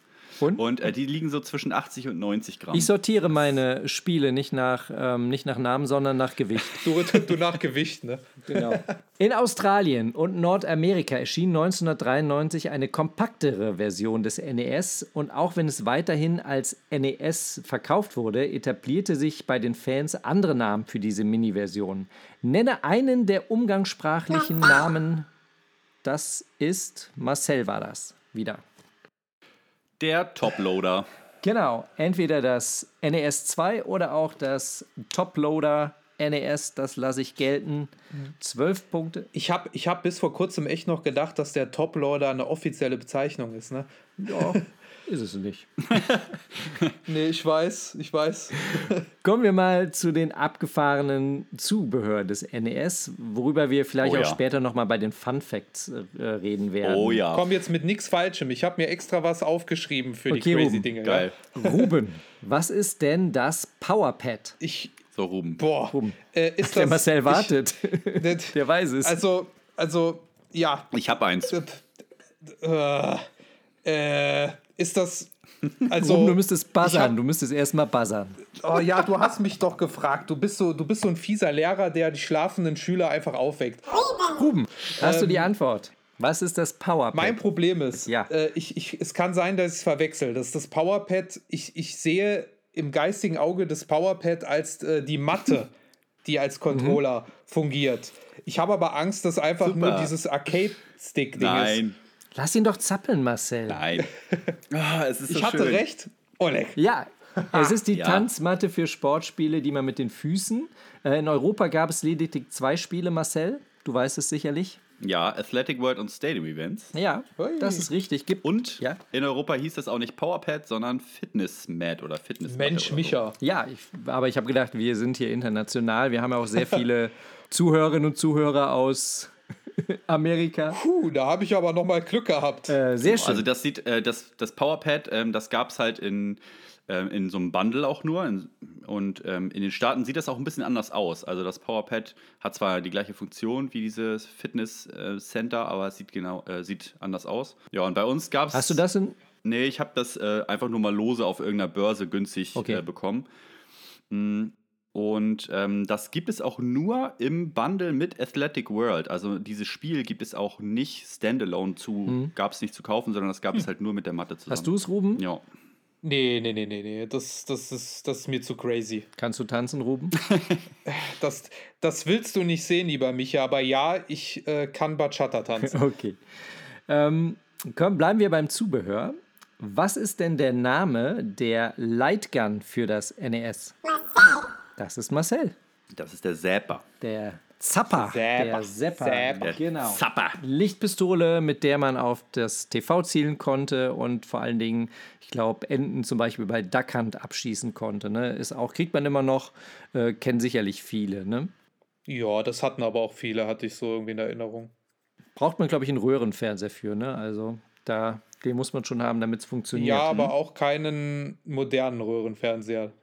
Ja, das stimmt. Zum Deluxe-Set des NES in Amerika gehörte auch der Roboter Rob oder R.O.B. Ein kleiner batteriebetriebener Roboter, welcher Informationen des TV-Bildes verarbeiten konnte und, und zum Beispiel Klötzchen aufeinander stapeln konnte. Wofür steht denn ROB? Rob. Das ist Marcel. Das müsste der Robotic Operation Buddy sein. Das ist komplett richtig. Weißt du auch, wie Rob eigentlich äh, heißen sollte? Nee, keine Ahnung. Ruben? Ähm, Ruben sollte er heißen. genau, ja, das, wenn ihr wüsstet, der. Ähm, Schade, dass sie das nicht gemacht haben. nee, nee, ich, ich, ich könnte es nicht sagen, äh, weil äh, ich habe mir das heute noch durchgelesen, wie Rob heißt, aber ich habe es vergessen jetzt fürs Quiz. Er sollte Otto heißen. Hat man dann aber nicht genommen. Nicht im Ey. Ernst. Ja, doch. Otto, Otto wäre das der Hammer in Deutschland Schade. gewesen. Das wäre der Hammer gewesen. Geil. Hast du auch einen Otto daheim? Wir haben nur noch drei Fragen. Marcel hat 14 Punkte, Ruben hat 4 Punkte. Es ist also noch alles drinnen. Äh, klar, natürlich. Wäre schon fast ein bisschen unangenehm. Ja, ist kein Problem, ich bin's gewohnt. Nein, Quatsch, das ist ja, unsere Gäste gewinnen hier immer. Wir sind da höflich, Marcel. ich meinte ja unangenehm für Ruben. ja, mir auch. Ah, ich bin das Nein, gewohnt. alles gut. Patrick, Wir auch. Patrick, ich soll dir, äh, Ruben, ich soll dir sagen, der Patrick möchte nach dem Podcast nochmal mit dir sprechen. So, Ja, ich glaube, wenn, ich glaub, wenn der Patrick eingesprungen wäre hier heute, dann hätte ich wahrscheinlich ziemlich Ja, alt ja, ausgesehen. Aber Ich glaube, ich glaub, da wäre es nicht ganz so einfach gewesen. wir werden es nie erfahren. Nächste Frage. Was ist denn der NES 4 Score? Marcel. du hast einen Vier-Spieler-Adapter. No, das ist richtig. Ruben, geht dein Buzzer noch? Drück ihn bitte Ja, nochmal. äh, hallo, ich hab gebuzzert, ich war nur zu langsam. Drück ihn doch du nochmal. Drück ihn nochmal. siehst. Ja, ist, ist, ich Nochmal? weiß schon, was da kommt. Da kommt irgendwas Bescheuertes. Okay. Vorletzte Frage ist wieder eine Schätzfrage. In wie viel Prozent der Haushalte fand man 1989 das Famicom? Eine Schätzfrage, wir reden natürlich von Japan. In wie viel Prozent der Haushalte fand man 1989 das Famicom? Auch da habe ich wieder eine Umfrage Boah. gemacht. Ich habe in Ja- Japan angerufen. Finde ich gut. Und Ich glaube, das war Was gar nicht schätzt so wenig. Also ich an der Stelle vielleicht nochmal ein dickes Lob für deinen investigativen Journalismus. Dankeschön. Endlich, schlecht. endlich erkennt es mal einer. Wie viel Prozent? 89 hast du gesagt, ne? Genau. Wie viel Prozent der Haushalte in Japan hatten das Famicom? Dann würde ich euch bitten, eure Schätzung mal zu zeigen. Ruben sagt 40 Prozent und Marcel sagt 60 Prozent. ja, weil das Ding in, in der USA auch so ultra durch die Decke ging. Deshalb, ah, es ist Finde ich auch schwierig. schwer. Ja. Aber Ruben, du hast dich um 1 Prozent verschätzt. Es sind drei. Es sind 37 Prozent. Echt? Nicht schlecht. Ach krass. Oh, krass. Ja. Stark. also stark. 37 Prozent. Ui. Was ist denn da mit den Japanern los? Das ist ja gar nichts. Ja, gell? Ich habe Ja. normalerweise eine, eine Switch hat doch gefühlt jetzt 90% von jedem Japaner, Japaner Haushalt. Ja, das habe ich jetzt nicht gefragt. Hätte ich mal fragen sollen. Naja, Ja, machen wir bei der ich rufe Switch. nachher Folge. nochmal an. Nächstes Mal. Genau. Kommen wir zur letzten Frage. Oh.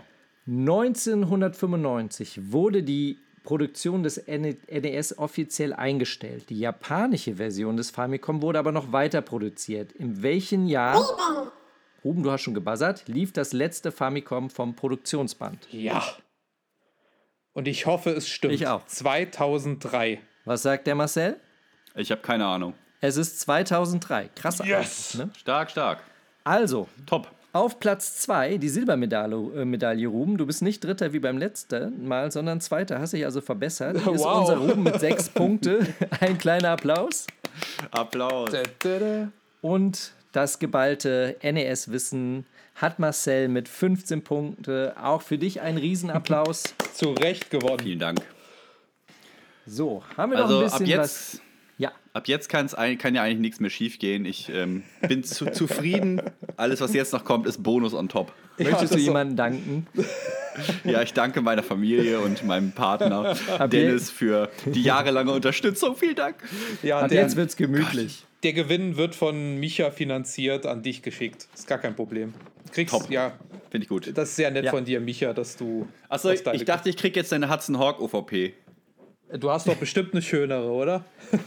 Ich habe keine. Oh. Oh nee, ich hab, ich hab mich. Nein, nein, war Das nur ist Spaß. Spaß Norbert. damit. Norbert Sachen Nein, sind gut. ganz toll. Schöne Grüße, Norbert. Ja, Grüße nochmal an Norbert. Der hätte hier auch bestimmt gut mitgemacht. Äh, so, das war ein ganz tolles Quiz. Vielen Dank an dich, Micha, für, für die. Vorbereitung und alles. Also, und äh, ich finde auch, also jetzt hat es von einer 5 auf eine 4 verbessert. Schauen wir mal aufs nächste Quiz bei mir. Ähm, aber wir müssen natürlich weitermachen. Und äh, natürlich, wenn wir schon über Konsolen reden, äh, wollen wir heute auch über unsere Lieblingsspiele auf dem NES reden. Dafür dürfen wir uns unsere jeweilige Top 3 zusammentragen. Und ich würde sagen, wir gehen da einfach äh, Reihe um, jeweils ne, mit äh, 3, 2, 1. Und da würde ich natürlich hier unseren Gewinner des Quiz fragen, was ist denn was oder was wäre bei dir auf dem dritten Platz jetzt gelandet? Ich sag gleich das Spiel, aber vorweg nochmal, dass ich das echt schwer finde. Ja. War auch Mhm. schwer, ja. Also nicht nur, nicht nur, dass man jetzt drei Top-Titel nennen könnte und ähm, so weiter, dann wäre man damit durch quasi. Aber es gibt natürlich viel mehr Spiele, die man spielen muss. Das heißt, die meisten guten Spiele bleiben ungenannt, selbst wenn wir alle drei jetzt verschiedene Spiele Das stimmt. nennen. Mm, Und ich habe mich dafür entschieden, zwei absolute Top-Games zu nennen. Und mein dritter Pick ist so ein bisschen, ja, so ein bisschen ungewöhnlicher. Auch kein unbekanntes Spiel, aber es wäre jetzt mein Platz 3. Und äh, zwar Little Samson. Oh. Little Samson ähm, ist ein ja, interessantes Spiel aus mehrerlei Sicht sozusagen. Erstmal ist das wahrscheinlich gerade den Sammlern so ein bisschen bekannt als ein ja doch schon etwas Teuer. seltenerer und teurerer Ich Titel. warte immer noch darauf, dass ich es mal für einen guten Preis kriege, aber das ist unmöglich. Mm, Also Little Samson, der, der Preis für das PAL-Modul, der leidet so ein bisschen darunter, dass, äh, da, dass es auf dem US-Markt halt so teuer und angesagt ist. Und äh, das ist ja hin und wieder mal der Fall, dass eben so US-Preise, gerade von so extrem hochpreisigen Spielen, ja so ein bisschen nach Europa schwappen, obwohl das bei uns eigentlich gar kein seltener Titel ist. Ne? Das kam sogar bei uns halt hier auch raus und äh, gibt sogar mit einer deutschsprachigen OVP. Äh, ja, ist einfach ein total toller Plattformer von 1992, der äh, ja, einfach eigentlich alles meiner Meinung nach richtig macht. Es hat einen relativ knackigen Schwierigkeitsgrad, ist aber nicht so, dass man es nach 10 Minuten, ähm, naja, aufgibt sozusagen. Und was ich immer sehr, sehr gerne mag in Games, ist, wenn man mh, die, die Hauptfigur, die Spielfigur wechseln kann. Und äh, zwar so, dass da halt die verschiedenen Charaktere dann so unterschiedliche Skills haben. Und das ist bei Little Samson irgendwie auch so. Du kannst halt vier verschiedene Charaktere ähm, spielen und die immer so wechseln. Keine Ahnung, hast dann den Hauptcharakter halt Samson selber, das so ein, ja, der kann halt so ein bisschen klettern und so ein bisschen äh, so eine Projektile schießen. Oder du kannst zu einer Maus switchen, die dann in so kleine Gänge reinkommt oder an Wänden hochlaufen kann. Oder zu so einem Golem, der dann irgendwie besonders schwer ist und über Stacheln laufen kann und so weiter. Also das ist, was das angeht, auf jeden Fall sehr interessant. Haben ja einige Spiele äh, gemacht damals wie heute und das mag ich immer total gerne. Und ja, ist einfach ein tolles Game. Und ich weiß noch, dass ich damals sehr stolz war, als ich Little Samson in, in meine Sammlung übernommen habe. Und ja, Sehr schön. Das hört sich ja super an. Ruben, Nummer drei bei dir. Ähm, ja, also ich will gerne noch einen Shoutout für zwei Spiele trotzdem machen, die ich wahrscheinlich durch, also ohne den Guide äh, von den Commandern, äh, gar nicht auf dem Schirm gehabt hätte. Das ist zum einen Shatterhand und Power äh, mm. Slay. Power, Powerblade. Powerblade, genau. Ähm, zwei ganz tolle äh, Action-Plattformer, ähm, die zwar nicht in meine Top 3 gelandet haben, aber ich hätte sie gern, hätten meine Top 5, wären die mit dabei, weil das einfach so Spiele unterm Radar waren. Äh, jedenfalls mhm. bei, bei jemandem, der sich nicht so stark mit, mit NES beschäftigt hat oder beschäftigt. Äh, und deshalb, ne, das so Guides äh, bringen, erweitern sehr stark den Horizont. Aber äh, auf, ich habe bei meinen Top 3 es wird, nicht, wird nichts von dem Bekannten kommen, weil ich ein sehr großer Fan äh, von ja, so Spiele unterm Radar oder sowas auch, oder nicht unbedingt. Also die Spiele sind auch bekannt. Aber ähm, ja, ich habe halt einen eigenen äh, ja, Geschmack. Deshalb. Und äh, mein, mein dritter Platz ist aber äh, trotzdem sehr gutes Spiel. Äh, sie sind eh alle gut, aber es ist äh, aber kein Unbekannter, nämlich Bucky O'Hare. Ähm, und zwar ne, der grüne Weltraumhase, der gegen das böse Imperium der Kröten kämpft. Ähm, ist nicht ein reines, ist nur, nicht nur ein reines Spiel-Franchise, sondern äh, das, das war auch schon ein Comic-Strip äh, Ende der 70er bis Mitte der 80er und hatte auch eine eigene Serie, 91 und 92. Äh, 20 Folgen müssen es nur gewesen sein. Äh, und darauf äh, basierend, äh, beziehungsweise mit der Serie sozusagen, äh, hat Konami äh, auch ein Spiel rausgebracht, was, was meiner Meinung nach wirklich zwar ein sehr forderndes Spiel ist, also ich finde es wirklich knallhart schwer, aber ein wahnsinnig spaßiger Titel, denn äh, auch wie, äh, wie, wie es du gesagt hast, äh, Marcel, mit den verschiedenen Charakteren, das, mhm. das, mag ich auch wahnsinnig gerne bei NES-Titeln. Äh, und auch dort fängst du an als Bucky, dem Hasen und hast am Anfang die Wahl zwischen vier Planeten, in dem du jeweils einen deiner Mitstreiter befreien würdest, nämlich Blinky, Deadeye, Jenny und Willy. Äh, jeweils äh, verschiedene Figuren, die man dann halt auch äh, on the fly mit äh, Select sozusagen ähm, auswählen kannst und alle haben im Prinzip verschiedene Waffen äh, Schrägstrich Fähigkeiten. Also ne, sie spielen sich alle ein bisschen anders, sind für bestimmte Situationen vielleicht auch ein bisschen besser zu gebrauchen. Und äh, was ich halt an dem Spiel so toll finde, ist, dass es halt echt wahnsinnig gut aussieht. Ja, sieht Hammer äh, für aus. einen 8-Bit-Titel.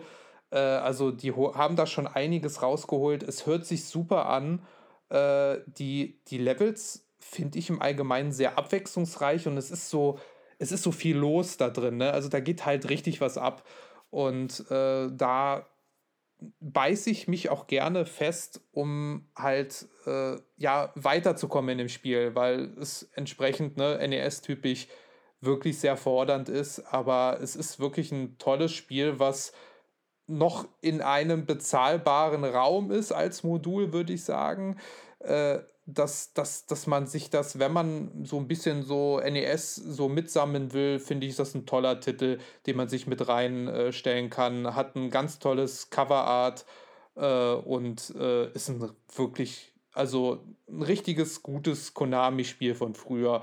Äh, und es ist so charmant, deshalb hat es sich wirklich in meinen, ja, in, in meinen Herzen verloren. Deshalb musste es auf Platz 3 bei mir. Das hast du äh, super zusammengefasst. Also Bucky hat halt wirklich echt alles. Also ja. finde ich, müsste man heute ähm, eine Review schreiben, irgendwie für ein Magazin zum Beispiel, wüsste ich jetzt ehrlich gesagt nicht, was Bucky O'Hare äh, großartig besser machen könnte. Es gibt ein Passwortsystem, wo man auch äh, quasi mhm. seinen Fortschritt so ein bisschen speichern kann, in Anführungsstrichen. Hammer. Also wir haben das äh, Spiel mal durchgezockt in einem Livestream und auf jeden Fall eins der abwechslungsreichsten und ähm, übrigens auch wie Little Samson auch optisch und akustisch eines ja. der ähm, ja, beeindruckendsten Titel, die es auf dem System gibt. Ja. Hammer. Tja, und Micha, was hast du auf Platz 3? Ja, Super Mario Brothers? Eins und zwei und drei. ne, ich bin ja so ein bisschen, ne, also ähm, ihr kennt euch da weitaus viel besser aus, aber dafür bin ich halt so ein bisschen der Mainstream-NES-Spieler und äh, und kann auch wirklich nur die Spiele nennen, die ich damals äh, gespielt habe. Und bei mir ist vor allen Dingen äh, auf Platz 3 hängen geblieben ein Spiel, was auch von den Farben her, finde ich, immer noch super fantastisch aussieht. Ähm, und zwar ist das DuckTales. Hm. Nach dem Erfolg der gleichnamigen Trickfilmserie brachte ja Capcom das Spiel auch 89 raus und ist ein bisschen ungewöhnlich, weil man halt Dagobert Duck spielt und nicht irgendwie Tick, Trick und Track oder ähm, Dagobert Duck. Und ähm, der bereist halt die Welt und muss halt fünf Schätze finden, um halt noch reicher zu werden. Und Level sind am Anfang auch frei wählbar. Das heißt, man kann nach Transsilvanien, Amazonien, in eine Mine, Himalaya und natürlich auf den Mond. Gehört sich ja zu jedem guten Spiel. Und es ist so ein Plattformer. Und als Waffe hat Dagobert seinen Stock, mit dem er Dinge wegschlagen kann. Oder das wie so ein Pogo-Sprung äh, auf den Gegnern auf den Kopf springen kann. Ja, und ich finde halt auch schon, das fand ich damals immer so cool, dass die Level abwechslungsreich und so versteckte Räume oder Shortcuts haben. Und es treten auch dann die, ich war damals großer DuckTales-Fan, da kamen halt wirklich die Bekannten aus dem Disney-Universum, also Quack der Bruchpilot, Tick, Trick und Track.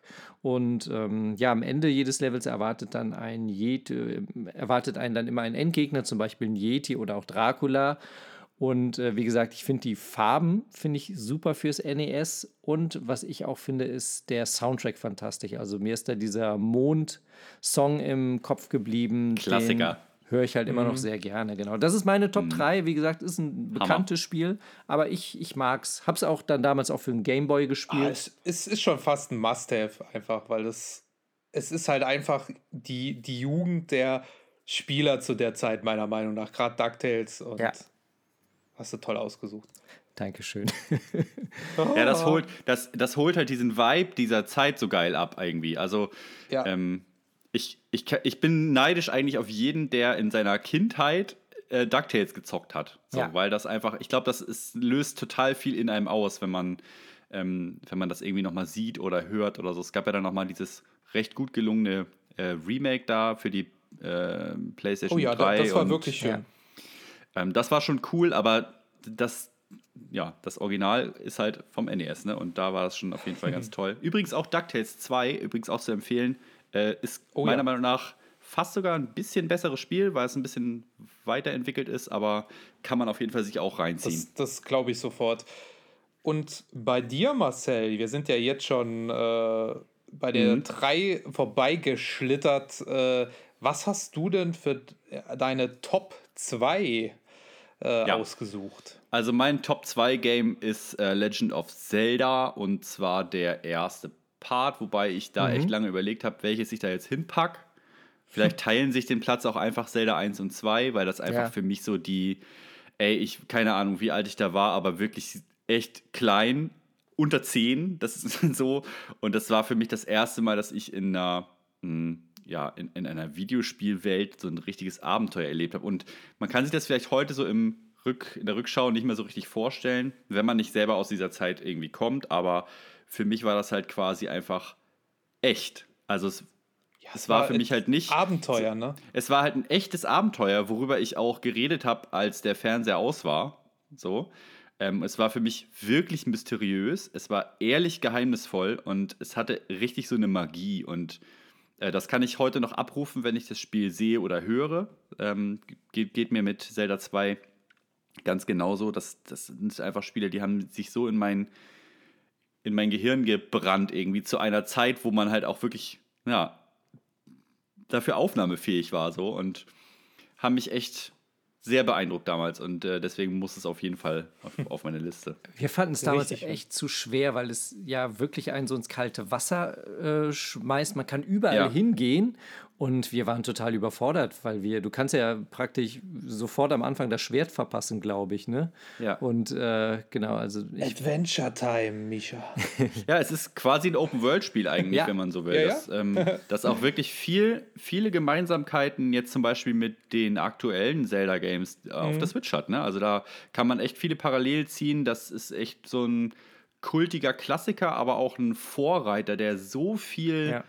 Ähm, maßgebliche Gameplay-Ideen und Spieldesign-Strukturen äh, und so vorgegeben hat, die also bis heute eigentlich immer noch zeitlos sind und tolle ja, Wahl. Hammer.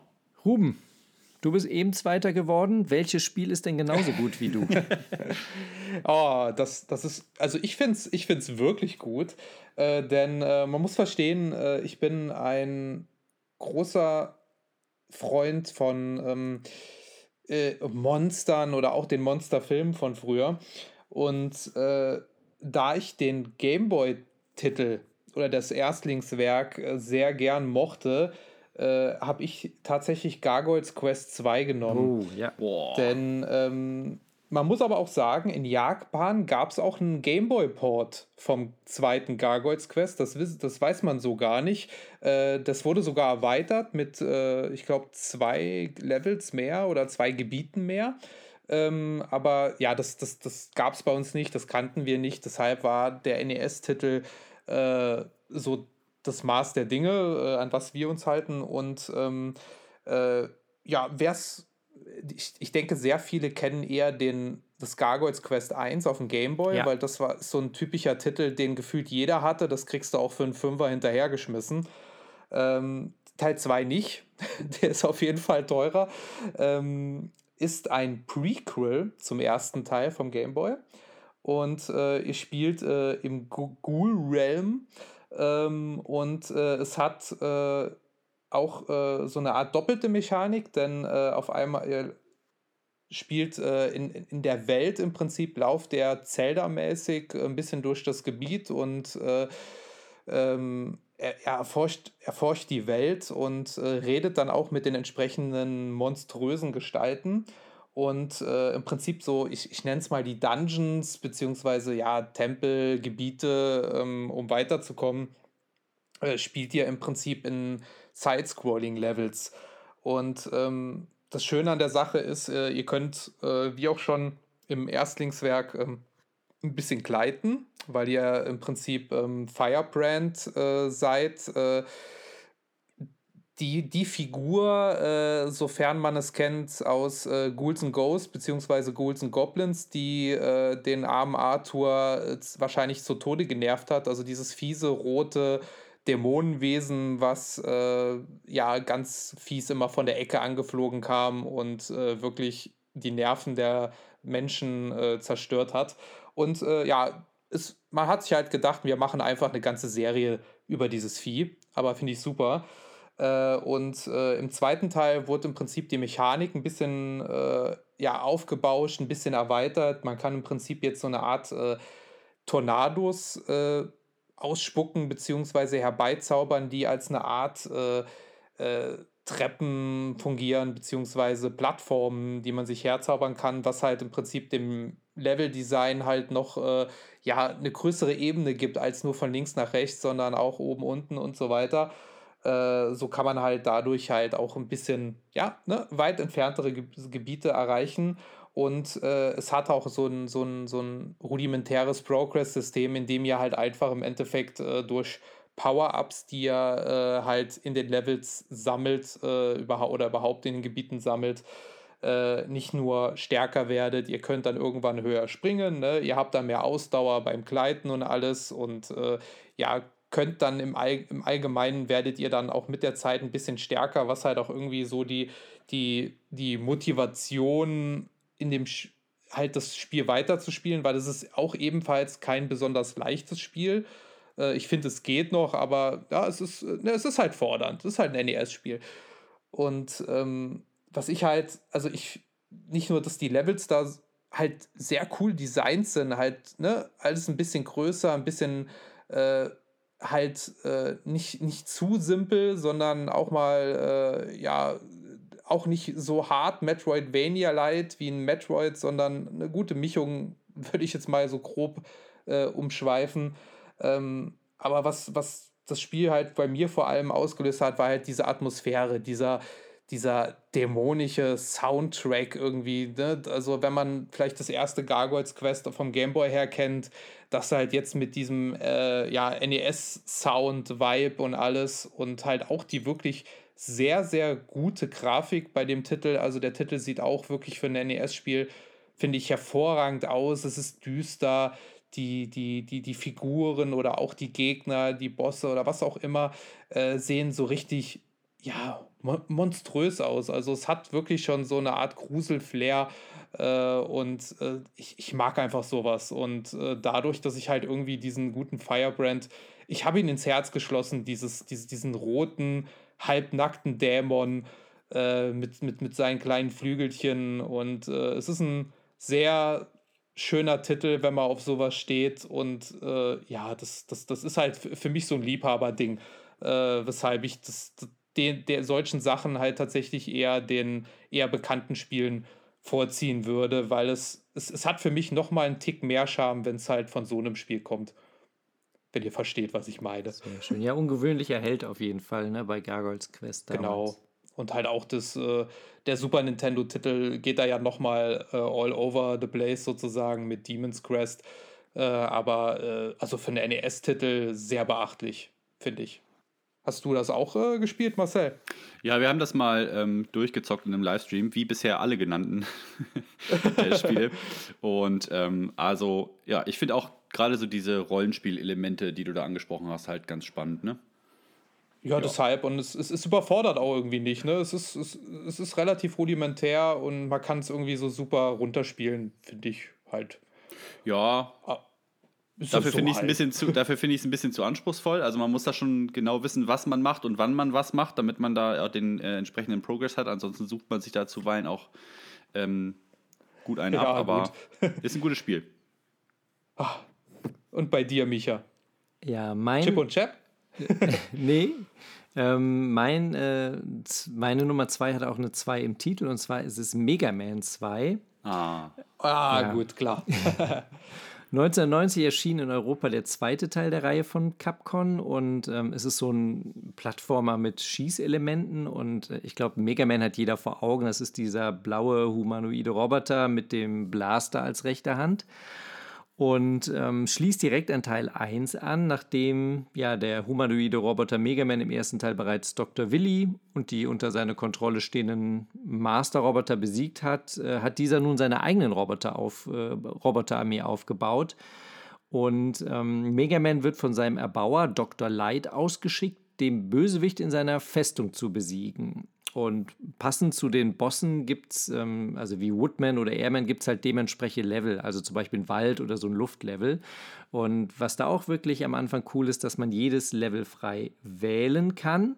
Und am Ende muss man den jeweiligen Boss bekämpfen und der hat halt so eine einzigartige Waffe. Ich glaube, irgendwie so eine Tornadopistole, eine Blubberblasenkanone oder einer verschießt auch Zahnräder. Und nach jedem Bosskampf bekommt man dann die Waffe des jeweiligen Bosses und kann sich dann ein neues Level ansuchen. Und es ist so ein bisschen tricky, weil irgendwann findet man raus, dass die ganzen Bosse so eine Schwäche haben und dass man, dass es eigentlich so eine geheime Reihenfolge gibt, in der man die Level am besten spielt. Und ich weiß noch, ich habe es vor kurzem nochmal dann reingetan und obwohl es ja eigentlich so als eins der leichteren Spiele der Reihe gibt, hatte ich echt meine Probleme, ähm, da wirklich äh, weiterzukommen. Also bis zum Ende habe ich es nicht geschafft und zum Schluss passiert da ja noch wirklich einiges. Ähm, ja. ja, aber auch hier wieder fantastischer Soundtrack, wenn man das anschließt und sofort geht das Gedudel los. Also für mich ist das Platz zwei.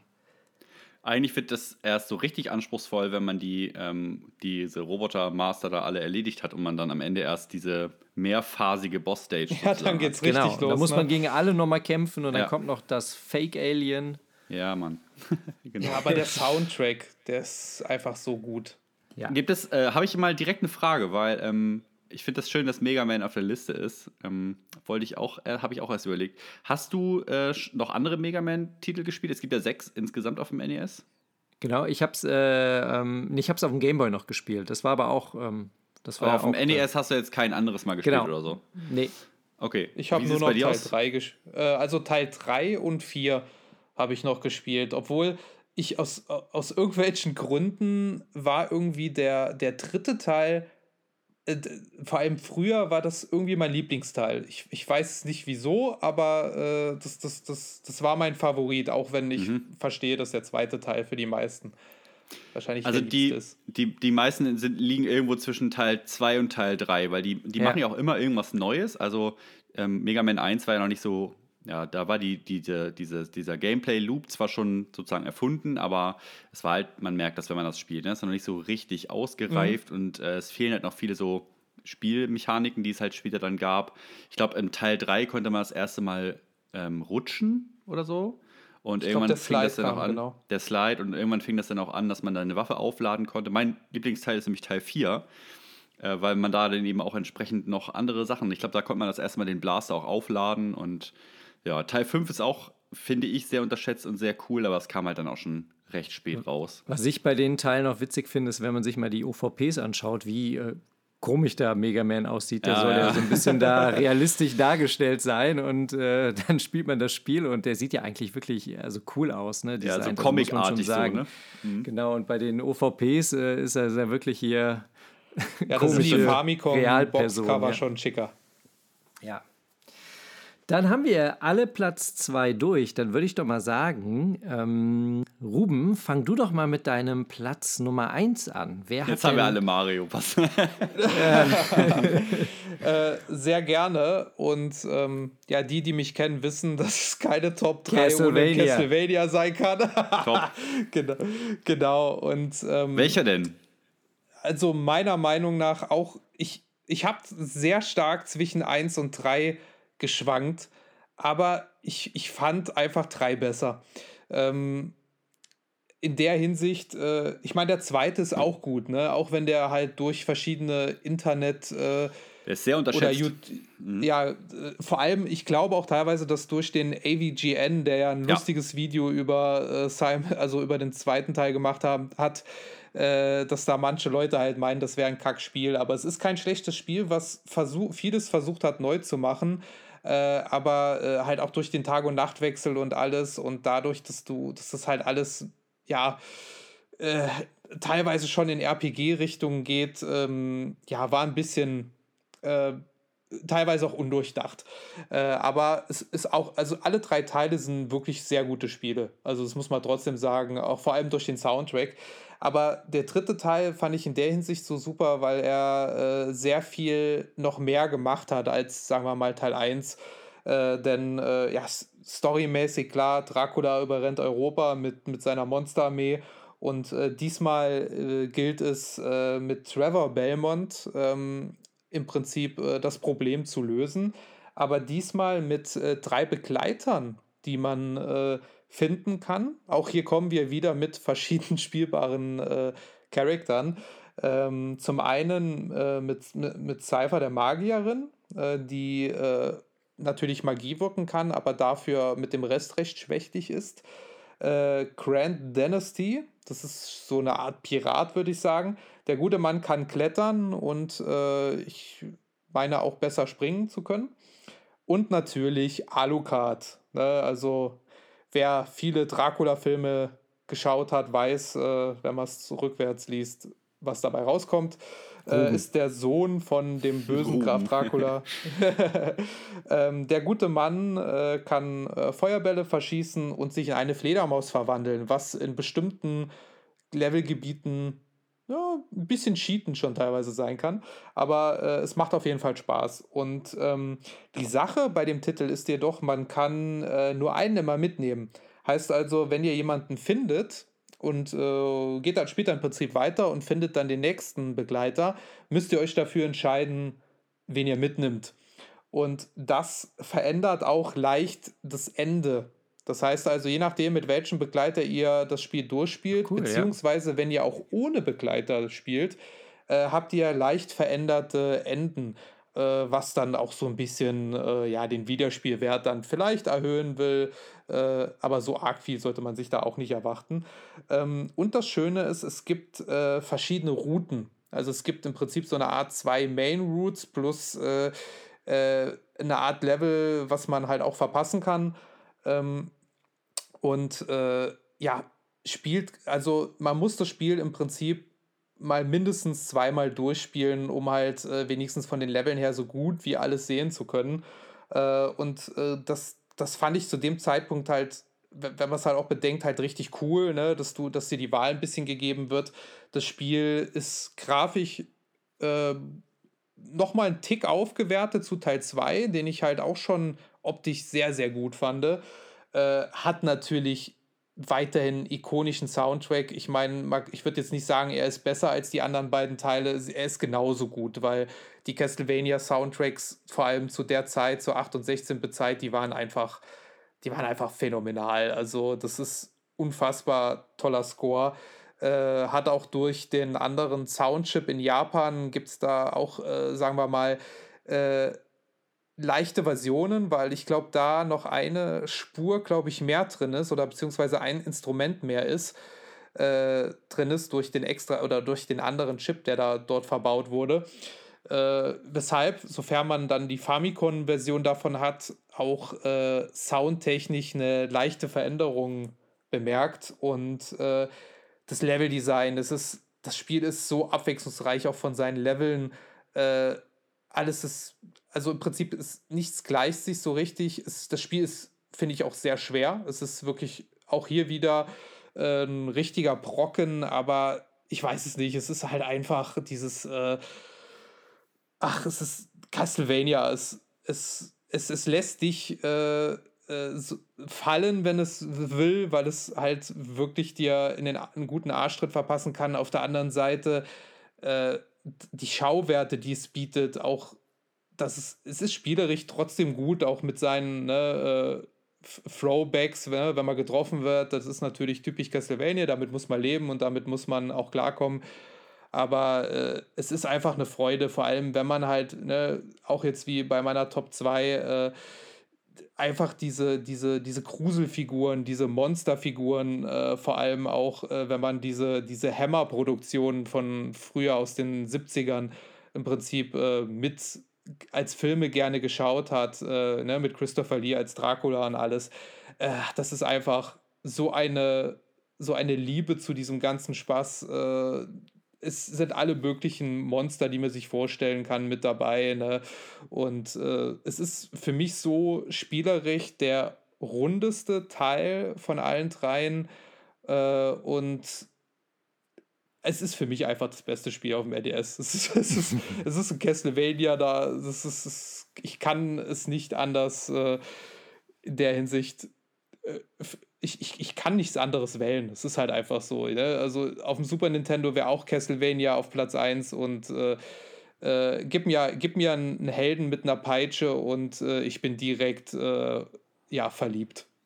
Deshalb, also äh, kann ich nur empfehlen und äh, falls ihr Netflix habt, schaut euch da auch gerne den äh, Anime oder die, die paar Staffeln Anime davon an, denn die auch, die tun im Prinzip ein bisschen die Reise von Trevor Belmont da, ähm, ja, ich sag mal, begleiten. Also es gibt so ein paar Randnotizen zum dritten Teil und auch uns natürlich zu ein paar anderen. Also ein toller Titel, der auch noch in einem bezahlbaren Rahmen halbwegs liegt und für Freunde von herausfordernden Action-Plattformern, die Bock haben, Monster zu verdrechen oder klassische Horrorfiguren kaputt zu schlagen. Ah, ich, ich liebe es. Sehr gut. Konami at its best auf jeden Fall. Hast du noch was zu ergänzen, Marcel? Nee, ich sage nur Konami at its best auf jeden Fall bei mhm. Castlevania 3. Aber ja, auch richtig schön sauschwer. ja, ja, das, äh, gut, das, das muss man leider erwarten. Hast du es mal durchgespielt? Äh, ich habe es tatsächlich durchgespielt, äh, zweimal bis jetzt. Also ich habe wirklich die beiden Hauptrouten durchgespielt, Krass. aber es, es, war, es war hart. Ja, es ist das kann ich auf jeden Fall sagen. Es ist, äh, also ähm, ich habe zwar nicht gebrüllt, aber ich habe einfach mit, mit weinenden Augen habe ich lachend weitergespielt, weil ich es einfach durchspielen wollte. Aber das Ende ist schon heftig. Also, das, das, ja, das ist, das ist halt mhm. NES in Reinkultur im Hardcore. Mhm. Marcel, haben wir denn, wenn du meinst, du hast äh, zwei äh, Spitzentitel, haben wir denn beide die Nummer 1 gleich? Also bei mir ist es auf jeden Fall Super Mario 3. Bei mir auch. Sehr schön. Das habe ich mir gedacht. Okay. Ich finde auch nicht, dass wir hier über Top 3 Games irgendwie reden können zu dritt und den Titel nicht nennen ja. können, weil das ist einfach, man das muss, glaube ich, gar nicht so viel dazu sagen. Also ich muss jetzt da jetzt nicht den, den großen Monolog ausrollen. Es ist einfach ein ikonisches Game, was ähm, sehr viel weiterentwickelt hat, was es vorher gab, sehr viel vorbereitet hat, was es hinterher gab. Ein Spiel, ohne dass es ähm, vielleicht das Super Nintendo nicht gegeben hätte. Also zumindest Super Mario World nicht gegeben hätte. Ein Spiel, ohne dass Plattformer heute, aktuelle Plattformer, nicht so wären, wie sie sind. Also ein Spiel, ohne das Nintendo nicht das wäre, was es irgendwie geworden ist. Einfach ikonisches Meisterwerk. Also ich finde auch von diesem ikonischen gelben Cover mit dem Waschbärenkostüm ja, ja. bis hin ne, die äh, König Coopers Kinder, die die Königreiche ja. eingenommen haben. Also ich finde echt alles gut. Wobei ich wirklich sagen muss, ich finde es zum Schluss ein bisschen weird. Also wenn dann irgendwann diese Maulwurf-Armee mit den Panzern kommt. Ja, das, das ist sehr schräg. Das, das ja, finde ich, da gibt es so, so, so, einen Bruch, ne? Es herrscht es Krieg im Pilzkönigreich. Ja, echt. Aber, Aber das ist so ein Twist, den sieht man nicht kommen. Und man muss auch sagen, also diese Welt 8, die ist auch wirklich anspruchsvoll. Also, oh ja. Ähm, man kann dieses Spiel relativ geil durchspielen, weil man kann echt auch gut Leben farmen und äh, so weiter. Also man, man, wenn man da so ein bisschen sich reinfuchst, dann geht das eigentlich alles ganz gut klar aber das zieht nach hinten raus echt an. Und vor allen Dingen, was es echt schwer macht, ist, dass es ja keine Möglichkeit gibt, seinen Spielstand zu speichern. Ja. Du kannst zwar natürlich, äh, wenn du weißt, wie, am Anfang schon mit der Warp-Flöte da äh, ja. dich nach Richtung Ende flöten, aber dann hast du auch halt nicht die Möglichkeit, dir diverse ähm, Upgrades und Extraleben halt äh, zu verdienen. Und wenn da du das haben Spiel, sie sich die Batterie gespart ja, wenn du, wenn du das in einer Session so durchzocken willst, dann ist es schon auf jeden Fall eine Belastungsprobe für die Nerven. Deswegen schön, dass es jetzt es auch auf der Switch dann im NES-Paket gibt. Ne? Da mhm. kann man wenigstens speichern, zurückspulen. Aber es ist eine ja. schöne Belastungsprobe. Wir haben es damals halt auch als Kinder natürlich gezockt und äh, das war so ein Spiel, wo man halt wirklich tagelang das Gerät einfach angeschaltet gelassen hat. Ne? Und wehe, die Mutti hat beim Aufräumen das äh, ausgeschaltet, weil sie dachte, Mensch, haben die Jungs wieder versehentlich das äh, Grundgerät eingeschaltet gelassen. Ja, Früher herrlich. Hat Strom also nichts gekostet. Super. Absolut Aber, cool. Ja, also schöne Top 1 äh, von uns allen. Ähm, haben wir gut gemacht, muss ich mal so sagen. Ähm, aber allerdings gab es auf dem NES auch ein paar schlechte Spiele äh, raus. Und äh, ich würde jetzt gerne mal ganz durchgehen. Was sind denn so Spiele, die euch, ähm, die vielleicht nicht sch schlecht sind, aber die euch irgendwie schlecht oder negativ in Erinnerung geblieben sind? Marcel. Was hast denn da so ein Spiel, wo du sagst, nee, das mag ich gar nicht? Boah, da gibt es halt auch genauso viele, ne? Es gibt echt eine Menge Graupen auf dem System, muss man auch ehrlich sagen. ähm, und ich bin mir auch sicher, wenn wir da jetzt irgendwie alle einen Pick haben, dass wir da durchaus auch drei verschiedene Spiele so als die schlechtesten Games ich bin mir da ganz würden. sicher, ja. Ich bin da echt gespannt. Also ich, deswegen, ich halte auch noch mal so ein bisschen zurück mit meinem absoluten Horrorgame sozusagen. Okay. Aber ey, ich finde zum Beispiel persönlich diese ganzen Simpsons-Spiele richtig scheiße. Ähm, ich ich finde, ähm, boah, ich finde wirklich viel sehr ich, langweilig. Es gibt auch viel lieblose Spiele, gerade so die ganzen Filmversoftungen. Ne? Ja. Also da ist, da ist wirklich sehr viel schlechtes Zeug dabei. Barbie ist super schlecht. Ähm, äh, eigentlich kannst du wirklich bis auf diese ganzen Disney äh, Capcom Klassiker ähm, kannst du eigentlich diese ganzen Filmversoftungen auf dem NES alle nehmen und wegschmeißen. Ne? Stirb langsam gibt es, ne? also Die Hard oder ähm, Lethal Weapon ist richtig mies. Aber ah, wenigstens also, war Willow noch gut. Ja, das stimmt.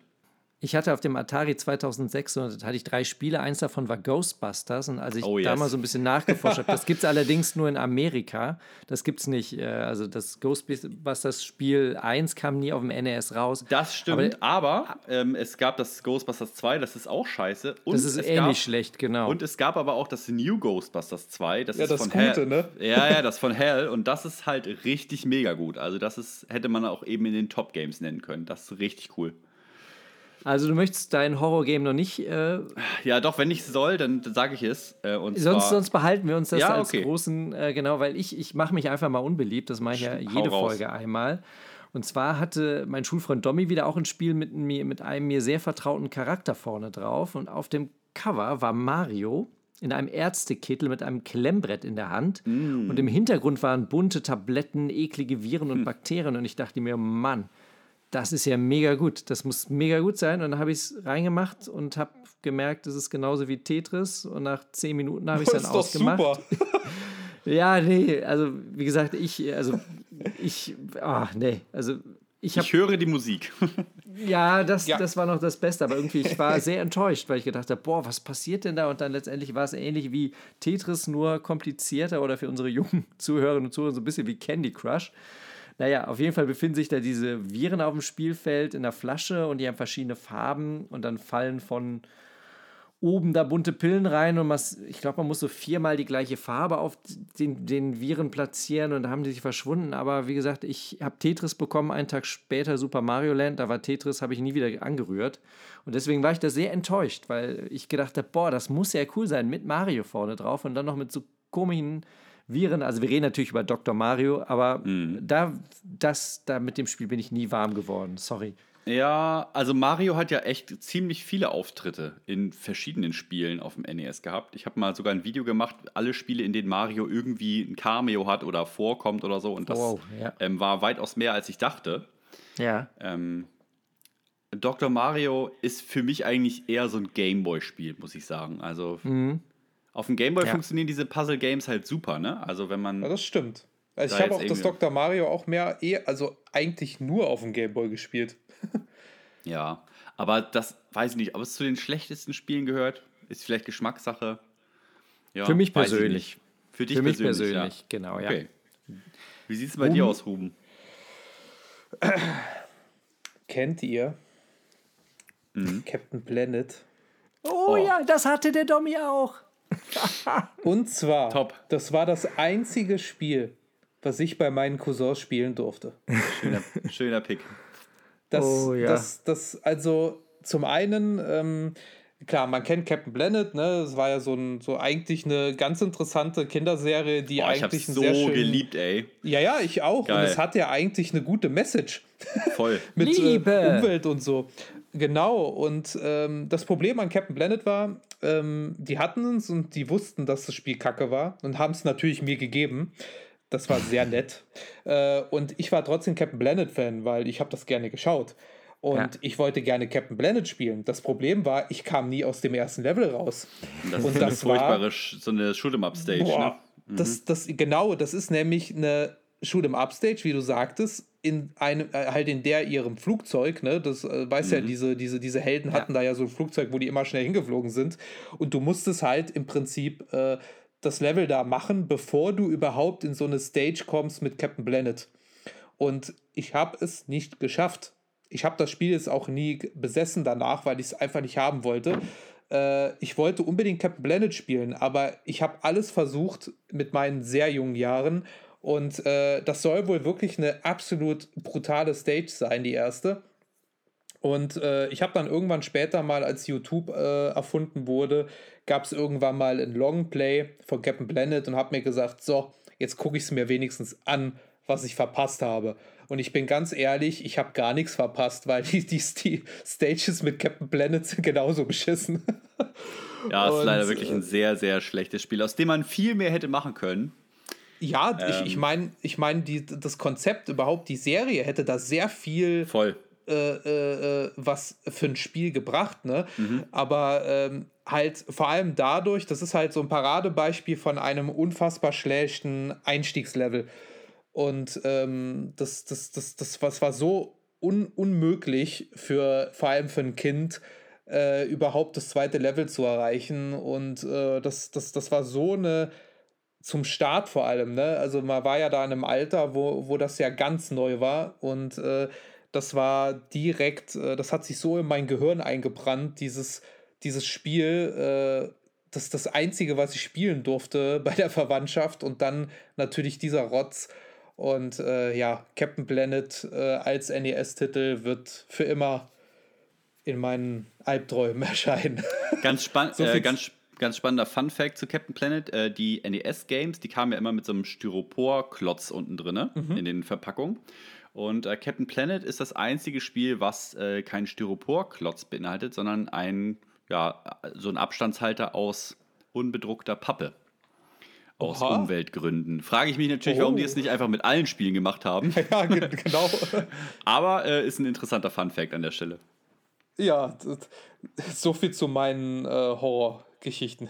Ich weiß nicht, Domi hatte damals, glaube ich, auch die Spielfiguren. Da gab es ja immer diese Ringe die die Kinder Ja. hat. Ne? Also für diejenigen, Ja. die Captain Planet nicht mehr Ja, ja, klar. Äh, kennen, eigentlich ein guter Typ, war sozusagen der erste ähm, ja, Anti-Klimawandel-Superheld, ne, der sich dafür eingesetzt Umweltaktivist, kann man Genau, sagen. Genau. Ja, Ja. als Superheld. in cool. Äh, ja, ich fand ihn damals noch nie so cool und äh, da, der hatte so fünf Kids, die ihn unterstützt haben und jeder hatte so eine Kraft, irgendwie so Wasser, Erde, Liebe und die konnten dann Captain Planet äh, rufen, der dann die Welt gerettet hat. Ähm, aktueller denn je, aber damals versus Wolverine oder Spider-Man war es jetzt nicht mein Favorit, Captain Planet. Also ich hab's gern geguckt. Ich auch. So, Marcel, dann aber, was Ja. ist denn offiziell, du als, äh, du kannst das ja sagen, was ist offiziell das schlechteste NES-Spiel aller Zeiten? Also ich hätte echt gerne mal jemanden, der mich von dem Gegenteil überzeugt. Das haben schon einige versucht, aber niemand konnte mich bisher davon abhalten, dass Swamp Thing das schlechteste NES-Spiel ist. Das Ding aus dem Sumpf, ich weiß nicht, Ah, ob ja. ihr Swamp Thing irgendwie Ja. kennt, ist auch Ja, ähm, DC. ursprünglich natürlich, genau, DC Comics. Und auch dazu gab es eine ähm, TV, animierte TV-Serie. Ja, und da gab es natürlich auch ein NES-Spiel und das ist richtig scheiße. Es ist wirklich alles an diesem Spiel schlecht. Ähm, muss dazu sagen, dass sich das die Game Engine von dem ähm, Simpsons Bart vs. Space, äh, Space Mutants, glaube ich, war das, äh, geliehen hat von Imagineering. Die haben sich da nicht die Mühe gemacht, da irgendwie was sich irgendwas auszudenken, was gut funktioniert, sondern die haben einfach die Spiele-Engine von einem schlechten Spiel genommen und das ähm, eben mit der Swamp Thing-Lizenz ja rausgerotzt, Das muss man ja echt nur sagen. Also das Spiel ist hässlich, also klar, es ist ja Swamp Thing, also es, es beginnt halt auch im Sumpf, es ist alles in so einen matschigen Grau, äh, braun, grün Tönen, es, es ist hässlich, es steuert sich super schlecht, es ist unfair, ähm, es ist unkreativ, es ist wirklich komplett scheiße. Und wenn ihr euch wirklich mal angucken wollt, wie das aussieht, werdet ihr sofort, wenn ihr das, wenn ihr euch ein YouTube-Video anguckt von der ersten Stage, die ersten 10 Sekunden, ihr wisst sofort, ähm, was ich da meine. Man sieht dem Spiel wirklich an, wie scheiße es sich spielen lässt. Ich habe mal ähm, mir den Sch äh, Spaß erlaubt und mal geguckt, ob es irgendwelche Reviews von damals gibt, die man Ja. finden kann. Und äh, also ich habe wenig dazu gefunden, aber unter anderem eine, eine Bewertung von dem Electronic Gaming Monthly Magazine aus den Staaten. Und da hat das eine 3,25 von 10 möglichen Punkten bekommen. Und das finde ich sogar noch ziemlich gen gnädig bewertet, Ziemlich muss ich sagen. Also für mich ist es wirklich, wenn ich mich festlegen müsste, das schlechteste, schlechteste aller Spiele. Es gibt sicherlich auch Games, die ähm, vielleicht nicht so spielbar sind. Ne? Es gibt ja auch hier so, äh, keine Ahnung, ähm, Dance Aerobics oder so äh, aus den Staaten oder solche Games, ne, wo du dann sagst, ja, okay, kann man gar nicht richtig spielen oder ähm, oder diese Tanzmatte, ne? Oder es gibt hier auch, ähm, weiß ich nicht, Jeopardy, irgendwelche Game Shows, Games aus den Staaten äh, und und und. Also da gibt es Anticipation, ist auch so ein Spielshow-Game, was zu einer Spielshow gehört, die es hier, glaube ich, bei uns gar nicht gab. Es ist auch irgendwie total ähm, hässlich und langweilig und so, aber es ist eben, keine Ahnung, ein Game für eine Spielshow. Swamp Thing möchte ja eigentlich ein cooler Plattformer sein. Und wir haben heute schon über so geile Plattformer gesprochen. Ähm, und das ist echt ein hartes Kontrastprogramm. Was ihr alle nicht wisst, ist, dass wenn man äh, mit Captain Planet aus dem äh, Flieger rauskommt, muss man gegen äh, Swamp Thing kämpfen und dann sind beide richtig gute Spiele. Dann muss Mhm. ja, man die dann beide verwandeln die gleich sich so. Ja. Genau, und dann Also, wird die Erde ähm, gerettet. Das Witzige ist, ich, ich habe Swamp Thing auf dem Gameboy. Also, ähm, Ja, ist auch das ist scheiße. auch gar nicht, gar nicht so ein günstiger Titel. Nee, nee, nee, nee, Äh, ich fürs hab- NES auch nicht. Ja, also ich habe es aber zu einem sehr, sehr guten Preis noch bekommen. Äh, und das, also das, der Gameboy, also wenn der Gameboy-Titel nur halb so scheiße ist wie das NES, aber äh, also der, der Gameboy-Titel ist auch ganz, ganz böse scheiße. Es, also es ist irgendwie, wirklich schlimm. es ist so ein Fluch des Swamp Things. Ja. Übrigens damals gepublished von äh, THQ. Ja. Das ist ja eine Firma, die es zwar heute nicht mehr gibt, die aber dann später irgendwann in, also zumindest was die Namensrechte angeht, ne, in THQ Nordic überging, Genau. die es ja heute auch immer noch gibt, Tja. in Ja. einem sehr, sehr großen Umfang agiert und ja. Hät, hätten sie mal besser nicht Swamp Thing rausgebracht, dann würde es sie heute vielleicht noch geben. Dann wären sie Wer vielleicht weiß. nicht pleite gegangen, genau. Ah, ja, aber gut, das, das war eine andere Geschichte. Äh, aber das, das, das, das waren echt coole negative Erinnerungen. Also äh, danke dafür. Aber äh, um das NES ranken sich noch viele weitere kuriose Geschichten. Jetzt schauen wir mal, äh, ob ihr auch noch was Cooles wisst. Also bei Marcel bin ich mir sicher. Aber lasst uns noch mal ein paar Fun Facts zum dicken Brotkasten zusammentragen. Äh, wer hat denn crazy Dinge herausgefunden? Also bei mir ist es eine Hardware-Geschichte. Äh, aber erzähl mal, Micha, was, was hast du denn für crazy Sachen rausgefunden? Ja, ähm, das Thema Stricken kommt immer wieder. Ne, das heißt also, wir oh, jetzt nimmst du mir meins raus. Achso, ich habe ich hab jetzt, okay. Also das Nintendo, äh, Nintendo wollte eigentlich eine Strickmaschine für das NES entwickeln, haben sie allerdings nicht gemacht. Ähm, und ich habe noch ein paar Sachen, und zwar einmal ähm, wissen vielleicht auch nicht, ähm, dass äh, Miyamotos, also der Erfinder von Zelda und Mario, das erste Konsolenspiel, was er rausgebracht hat, nämlich Devil World, das ist so ein Labyrinthspiel ähnlich wie Pac-Man, das wurde in den USA verboten, weil es dort zu viele dämonische und religiöse Symbole gibt. Und was ich noch rausgefunden habe, ist, dass mit dem NES äh, Nintendo seine Powerline, also diese Telefon-Hotline, äh, eröffnet hatte. Das heißt, wenn man bei, ähm, bei Captain Planet nicht weiterkam, dann konnte man da mhm. anrufen mhm. und die haben das dann einen erklärt. Also das die sind konnten so die mir Sachen, auch nicht helfen. Genau, das sind so die Sachen. Ich habe da noch zwei, auch noch zwei Zubehöre, aber vielleicht redet ihr, reden wir da noch drüber. Ruben, du hast das Stricken oder wie? Genau, ähm, ich fand das nämlich total witzig, weil ähm, das, das ging sogar so weit, äh, ein Prototyp von der Strickmaschine, die von Philips scheinbar äh, gebaut wurde, die ging bis zu Toys R Us tatsächlich mhm. äh, Ach, auf so eine Art, äh, zu so einer Art Pitch. Äh, und äh, wenn ihr ein bisschen im Internet sucht, da gibt es sogar schon so eine Art ähm, Prospektmaterial, was dann halt im Prinzip hinter verschlossenen Türen so äh, ja. gepitcht wurde. Äh, ist nie daraus geworden, äh, also ist nie was daraus gekommen ähm, aus, aus Gründen. Ne? Also wer, also ich glaube, der Markt wäre relativ klein gewesen. Aber ähm, es gibt eine Art Stricken auf dem NES, denn äh, eine ähm, japanische Strickfirma hat tatsächlich Module rausgebracht. Äh, zwei Stück äh, im Gesamten, so wie ich das rausgelesen habe. Also es, ich kann mich auch irren, aber ich habe nur zwei gefunden.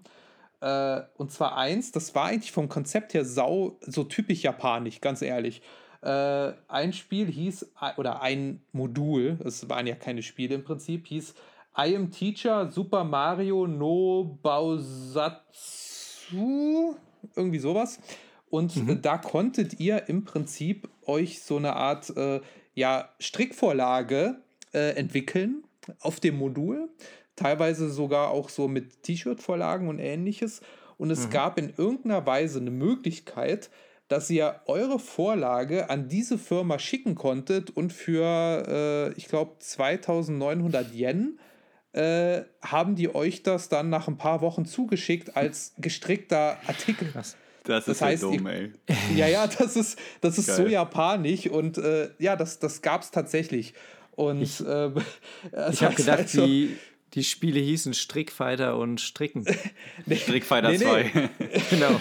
Nee, nee, also das, das, das, das hat es tatsächlich gegeben und wurde in wenigen, äh, ja, ich sag mal, äh, es wurde tatsächlich genutzt, sagen wir es so. Und es, sie haben auch noch eine, eine Lernsoftware rausgebracht, die sich halt wirklich um um, um die Wolle und alles und ums Stricken gekümmert hat. Das heißt also, ihr konntet dann auch lernen, eure Designs selbst zu stricken. Und es wird rumort, also irgendeiner von den japanischen Nintendo-Menschen hat aus Spaß mal gesagt, äh, dass diese zwei Module auch ein Grund dafür waren, dass dann die Männer den Frauen im Prinzip das NES schmackhaft gemacht haben, nach dem Motto, oh, guck mal, hier gibt es eine ganze Software zum Stricken, äh, da hast du ja was auch von, Schatz. Äh, dass dann halt vielleicht der ein oder andere NES äh, dann mehr in einen der Haushalte 37 Prozent. Genau, äh, davon waren bestimmt waren 20 äh, Prozent äh, von den Strickgeschichten. Ähm, ja, und ich fand das halt total weird. Ne? Also zum einen, dass es wirklich ein Prototyp von einem Strick-Add-on für die Konsole gab, äh, die aber nie zur Marktreife rausgekommen ist, aus ja, verständlichen Gründen und dass tatsächlich es Module gab, die sich mit Stricken beschäftigt haben in Japan und es wahrscheinlich Kinder gegeben hat, die 2900 Yen für einen selbstentwickelten, gestrickten Pullover ausgegeben haben, der dir dann zugeschickt wurde. Aber ich finde, also man, man, man ist heut, heutzutage ist man so geneigt, das als äh, so ja witziges Gimmick oder sowas so ein bisschen abzutun. Ne? Aber wenn man sich mal so ein bisschen zurückversetzt in die Zeit, dann heißt das ja eigentlich auch echt nur oder sagt viel darüber aus, als was überhaupt diese wir sagen jetzt ja Spielekonsole, aber als was dieses Produkt, diese Hardware eigentlich Ja, das war multifunktional, ne? Genau, also es gab ja für das Famicom gab es ja alles. Es gab ja Tastaturen, es gab ja sogar Kassettenlesegeräte und ja. hast du nicht Ein gesehen? Keyboard, ne? Es gab ein Modem, mit dem konnte man Wetterbericht und Aktienkurse abrufen. Ja, also das war wirklich das als ähm, Ihr hattet das ja beim Game Boy zum Beispiel auch, ne? Das, da gab es ja auch so Organizer-Module ah, und Sprachenlernen. Äh, oder auch dieses ja. äh, Sonar, ne? Das gab doch genau, vom Game Boy ein Angelsonar. Das ja, ist der Hammer. Es gab so ein Angelset, ähm, zwar nicht lizenziert, sondern immer über irgendwelche Dritthersteller, aber es gab da echt diverse Experimente mit der ja noch damals total innovativen Hardware. Und das das ist cool, weil das ist so ein Zeitzeugnis irgendwie, ne? Ja, ja das, das, das ja. Hammer. Also, aber man muss auch sagen, ich habe mich auch jetzt für nichts weiteres äh, fertig gemacht mit crazy Dingen. Also, das ist alles. Ich habe mein ganzes Pulver verschossen. War schon sehr crazy, muss, aber. Ja, da, da muss äh, Marcel. Darf sich setzen, Ruben. Okay, Gott sei Dank äh, geschafft. Äh, der Marcel kann weitermachen. Ich setze mal, setz mal direkt an ähm, mit, mit Accessoires. So, ne? Und ähm, ja. zwar gab es auch ähm, in, gerade auf dem japanischen Markt äh, für Spiele jede Menge abgefahrene mh, hm, Accessoires, die man zum Beispiel aufblasbare Motorräder und was weiß ich nicht alles, die man dann mit den Games zusammen nutzen konnte oder so kleine ähm, Attachments für die Controller und also alles Mögliche, ne? Abgesehen mal von den sowieso schon ziemlich merkwürdigen Controllern und Zeppern und was ich nicht alles.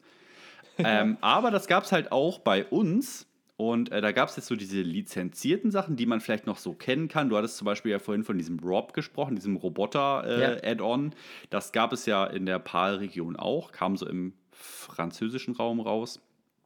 Ähm, und äh, es gab das aber auch in ja, so etwas kleinerer Form, zum Beispiel ähm, das Spiel Red Racer. Das ist ein relativ bekanntes Rennspiel. Ja und so ein bisschen der Outrun-Klon von Nintendo oder andersrum, wie auch immer. Das kam zum Beispiel mit einer 3D-Brille. Also da kannst du über den Select-Button im Game so einen 3D-Modus einschalten. Und dann kannst du da so eine, hast du da so eine Rot-Grün-Brille dazu in der OVP gehabt, mit denen du dann so einen 3D-Effekt äh, erzeugen konntest. Und äh, wahrscheinlich der bekannteste Vertreter, wenn es um verrückte Gadgets geht, ist ja das Miracle Piano Teaching System, ein Klavier-Lernset, wo mhm. also wirklich ein echt größengroßes Keyboard mit in der OVP sozusagen war. Das und soll doch richtig kompetent gewesen sein, ne? Habe ich beim Norbert auch gesehen, dass der das irgendwann jetzt genau. vor kurzem auch bekommen hat. Ja, ja, ja die, die gibt es und das, ähm, dieses, diese Software dazu, die gab es halt auch dann wirklich immer nur mit diesem Keyboard zusammen. Übrigens in der PAL-Region super selten, weniger selten in den Staaten, aber hier ist das Modul schon ja, inzwischen sehr, sehr schwer zu kriegen.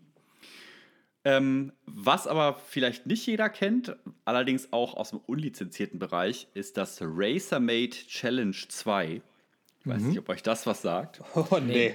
ähm, das ist ein 96 erschienenes Modul ähm, zu einem Rennradspiel, wo du als Controller-Accessoire sozusagen ein echtes Rennrad auf so einen Bock aufbocken oh sollst. Ähm, und äh, das dann sozusagen, also du boxst dann dein Hinterrad halt auf und äh, da ist dann halt so ein, ja, so, so, ein Teil halt sozusagen dran, welches mit der Konsole verbunden wird und du kannst dann deine Geschwindigkeit, Fahrgeschwindigkeit und so weiter halt darüber dann sozusagen eingeben. ja. Also die haben da echt wirklich nichts ausgelassen, glaube ich. Was ich noch, was auch noch recht der bekannt Hammer. ist, ist, glaube ich, von Konami dieses Laserscope. Das war so ein bisschen wie yes. der Zepper, dieses Headset, mit dem man Super. so eine Laserkanone an der Stirn steuern ja, konnte. Ja. Und natürlich ähm, der Power Glove, ne? dieser Datenhandschuh. It is so bad. Genau. Teilweise genau. war da die Steuerung schon integriert, teilweise konnte man die, glaube ich, selbst kalibrieren und es sieht halt wirklich abgefahren aus, wie so ein mhm. Weltraumhandschuh mit Steuerkreuz und Knöpfen auf dem Oberarm, aber wie du schon meintest, kam nicht so gut an. Nee. Ähm, das ist, aber man hat einfach viel probiert. Ne? Man hat wirklich sehr, sehr viel probiert. Nintendo selber war damals halt auch schon, und das lässt sich ja bis heute quasi eigentlich fortsetzen, ne? so von der Mentalität her auch durchaus solchen Dingen zugeneigt. Ne? Ja. Ja. Ähm, da waren die echt das ein oder andere Mal ziemlich mutig und hatten da auch nicht so Angst, den äh, Flop zu landen. Und davon gibt es auf jeden Fall eine Menge. ähm, ich Sehr noch, verspielt auf jeden Fall. Ich habe noch zwei weitere Sachen. Mm, und Hau zwar raus. einmal würde ich gerne noch über das seltenste NES-Spiel sprechen. Mhm. Mm, und zwar ist dieses seltenste NES-Spiel, mal abgesehen vom Famicom, sondern wirklich nur in NES-Region, ja. ähm, exklusiv in Hongkong erschienen. Äh, und zwar Mayong. Ja. Mayong ist also ja, wirklich absolut, absolut äh, mit Abstand das seltenste NES-Spiel, welches Krass. es so ähm, gibt. Weltweit sind davon äh, nur so 13, 14 Stück zurzeit dokumentiert Boah. in Sammlerhand. Krass. Also nur um mal wirklich eine, äh, eine Zahl zu nennen. Äh, ich habe dazu mal ein Video gemacht und auch äh, in unserem Buch ist ein recht umfangreicher Beitrag nur zu diesem Spiel. Mm, und als ich diesen Beitrag gemacht habe, da war, ähm, waren elf Exemplare also bekannt. Oh, Ab und zu ja. poppt halt mal eins auf. Ähm, das ist schon wirklich abgefahren. Ist ein PAL-Spiel, ja. ne? Also die Hongkong-Region gehört halt auch zum PAL-Markt. Und das ist schon auf jeden Fall sehr, sehr exklusiv. Und ja, das geht halt schon mit großen Schritten weit über das normale Sammlerbusiness hinaus, sage ich jetzt mal. Dieses Spiel. High Class. ja.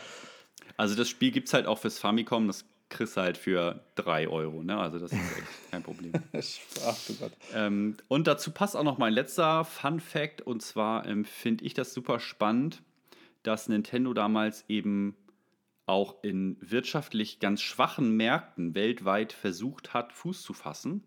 Und ähm, also auch das NES in völlig absurden Vertriebsregionen vermarkten wollte oder auch es vermarktet hat. Zum Beispiel ähm, kam das NES auch in Südafrika raus. Ähm, mit, das ist sehr abgefahren, mit äh, Hongkong-Modulen, die dann umgelabelt wurden mit so einem Zusatzaufkleber, wo dann einfach draufsteht South African Version. Das ist voll verrückt. Ähm, und in Südafrika gab es sogar eine eigene, ähm, eine eigene OVP, also eine Konsolen-OVP, die sogar einen eigenen Ländercode sozusagen hat, ne? Ähm, genau und auch sowieso generell. Auch wahnsinnig im, selten. Im damaligen osteuropäischen Raum zum Beispiel ähm, muss man sich ja nochmal kurz äh, in Erinnerung rufen. Ne? Also jetzt in den 80er Jahren war die Welt ja noch ganz anders als heute. Also heute hast du so eine globalisierte Welt, wo die Märkte miteinander verbunden sind und wo, man, wo es einen Austausch gibt. Es gibt ähm, teilweise nur noch sehr wenige Restriktionen. Damals war das alles noch viel getrennter voneinander und viel schwerer zugänglich. Ähm, und nicht so einfach, einfach äh, so hin und her zu exportieren und importieren mit verschiedenen Währungen und politischen Umständen und so. Und äh, da gab es also ganz spannende Geschichten. Und das NES selber, ey, das, das wurde in Israel veröffentlicht. Ich habe sogar israelische Spiele hier, die sogar so einen hebräischen Hammer. Aufkleber haben und so.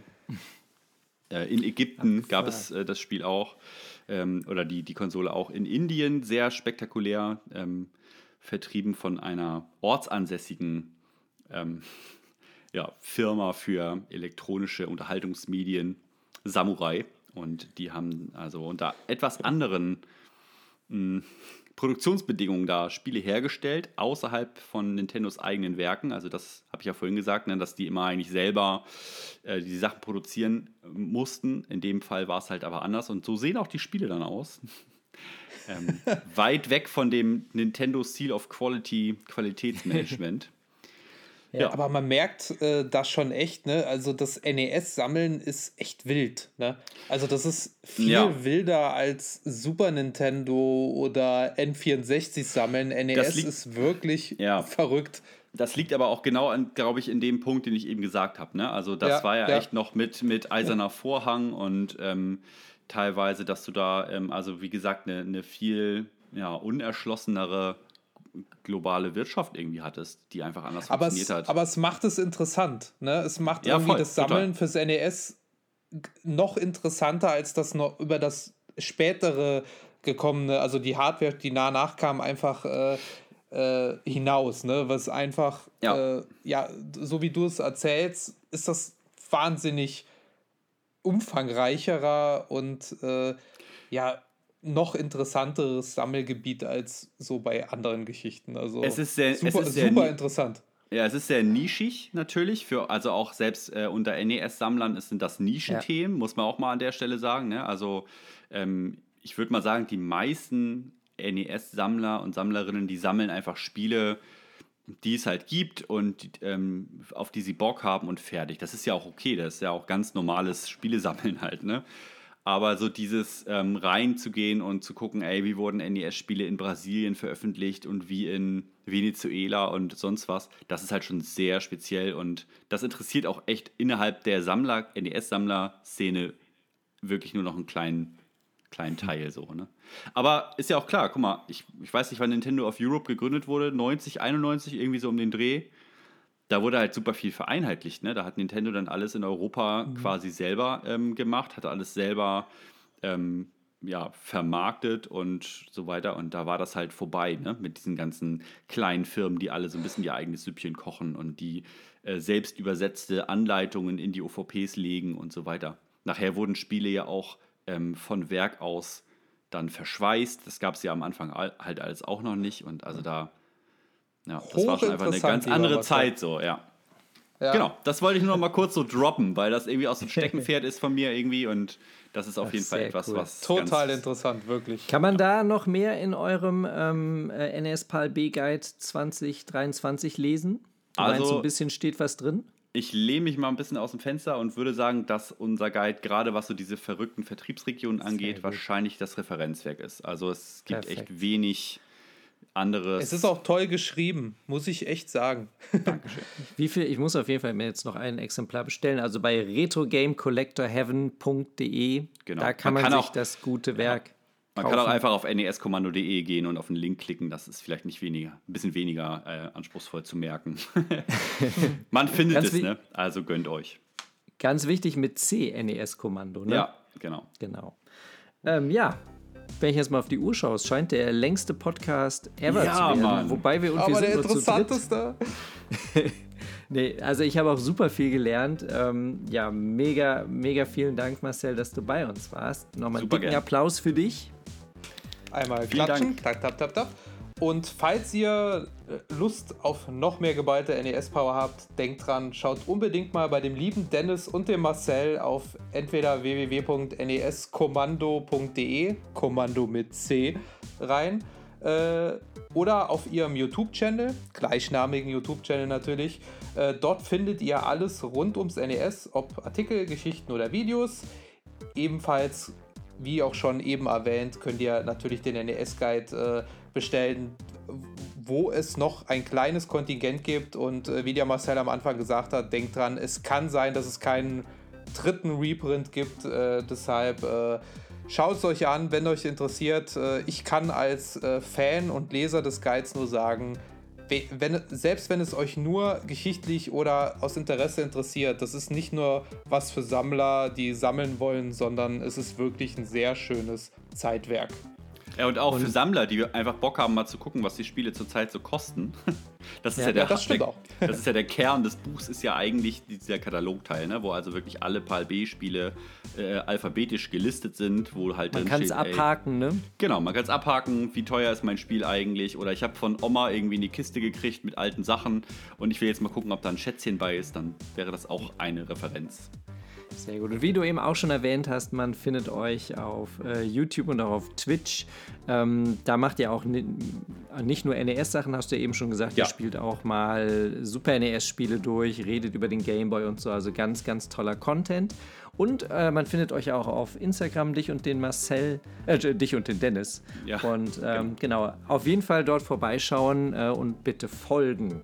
Dankeschön. Das ist ganz, ganz wichtig und äh, falls ihr uns jetzt schon über zwei Stunden zwei zugehört Stunden. habt äh, und euch die Sorry. ganze Zeit fragt, was ist denn dieser Big End Club? Dann schaut ich warte die ganze Zeit darauf, was das ist. Deswegen ja, gell, also, man hört uns zu und was zur Hölle ist überhaupt der Name dieses Podcasts? Äh, dann schaut doch mal auf unserer Webseite www.bign-club.de clubmitglied.de vorbei. Hier könnt ihr Clubmitglied in unserem inoffiziellen Nachfolger des Nintendo Clubs werden und erhaltet für 45 Euro Jahresbeitrag alle zwei Monate ein mit echtem Herzblut erstelltes Clubmagazin. Äh, unter anderem mit Retro-Reviews, aktuellen News, Special, natürlich modernen Reviews und allen anderen Dingen rund um Nintendo.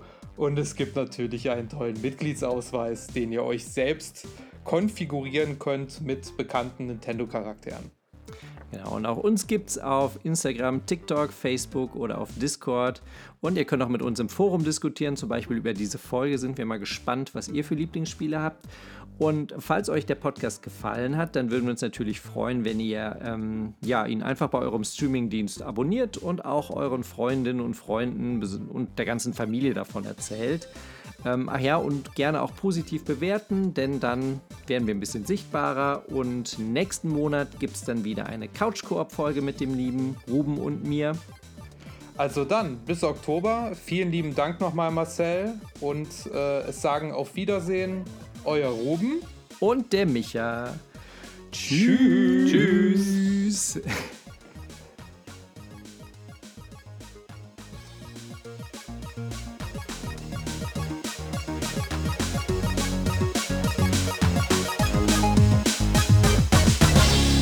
Ja, das war doch gut. Reben, Reben, Reben, Reben.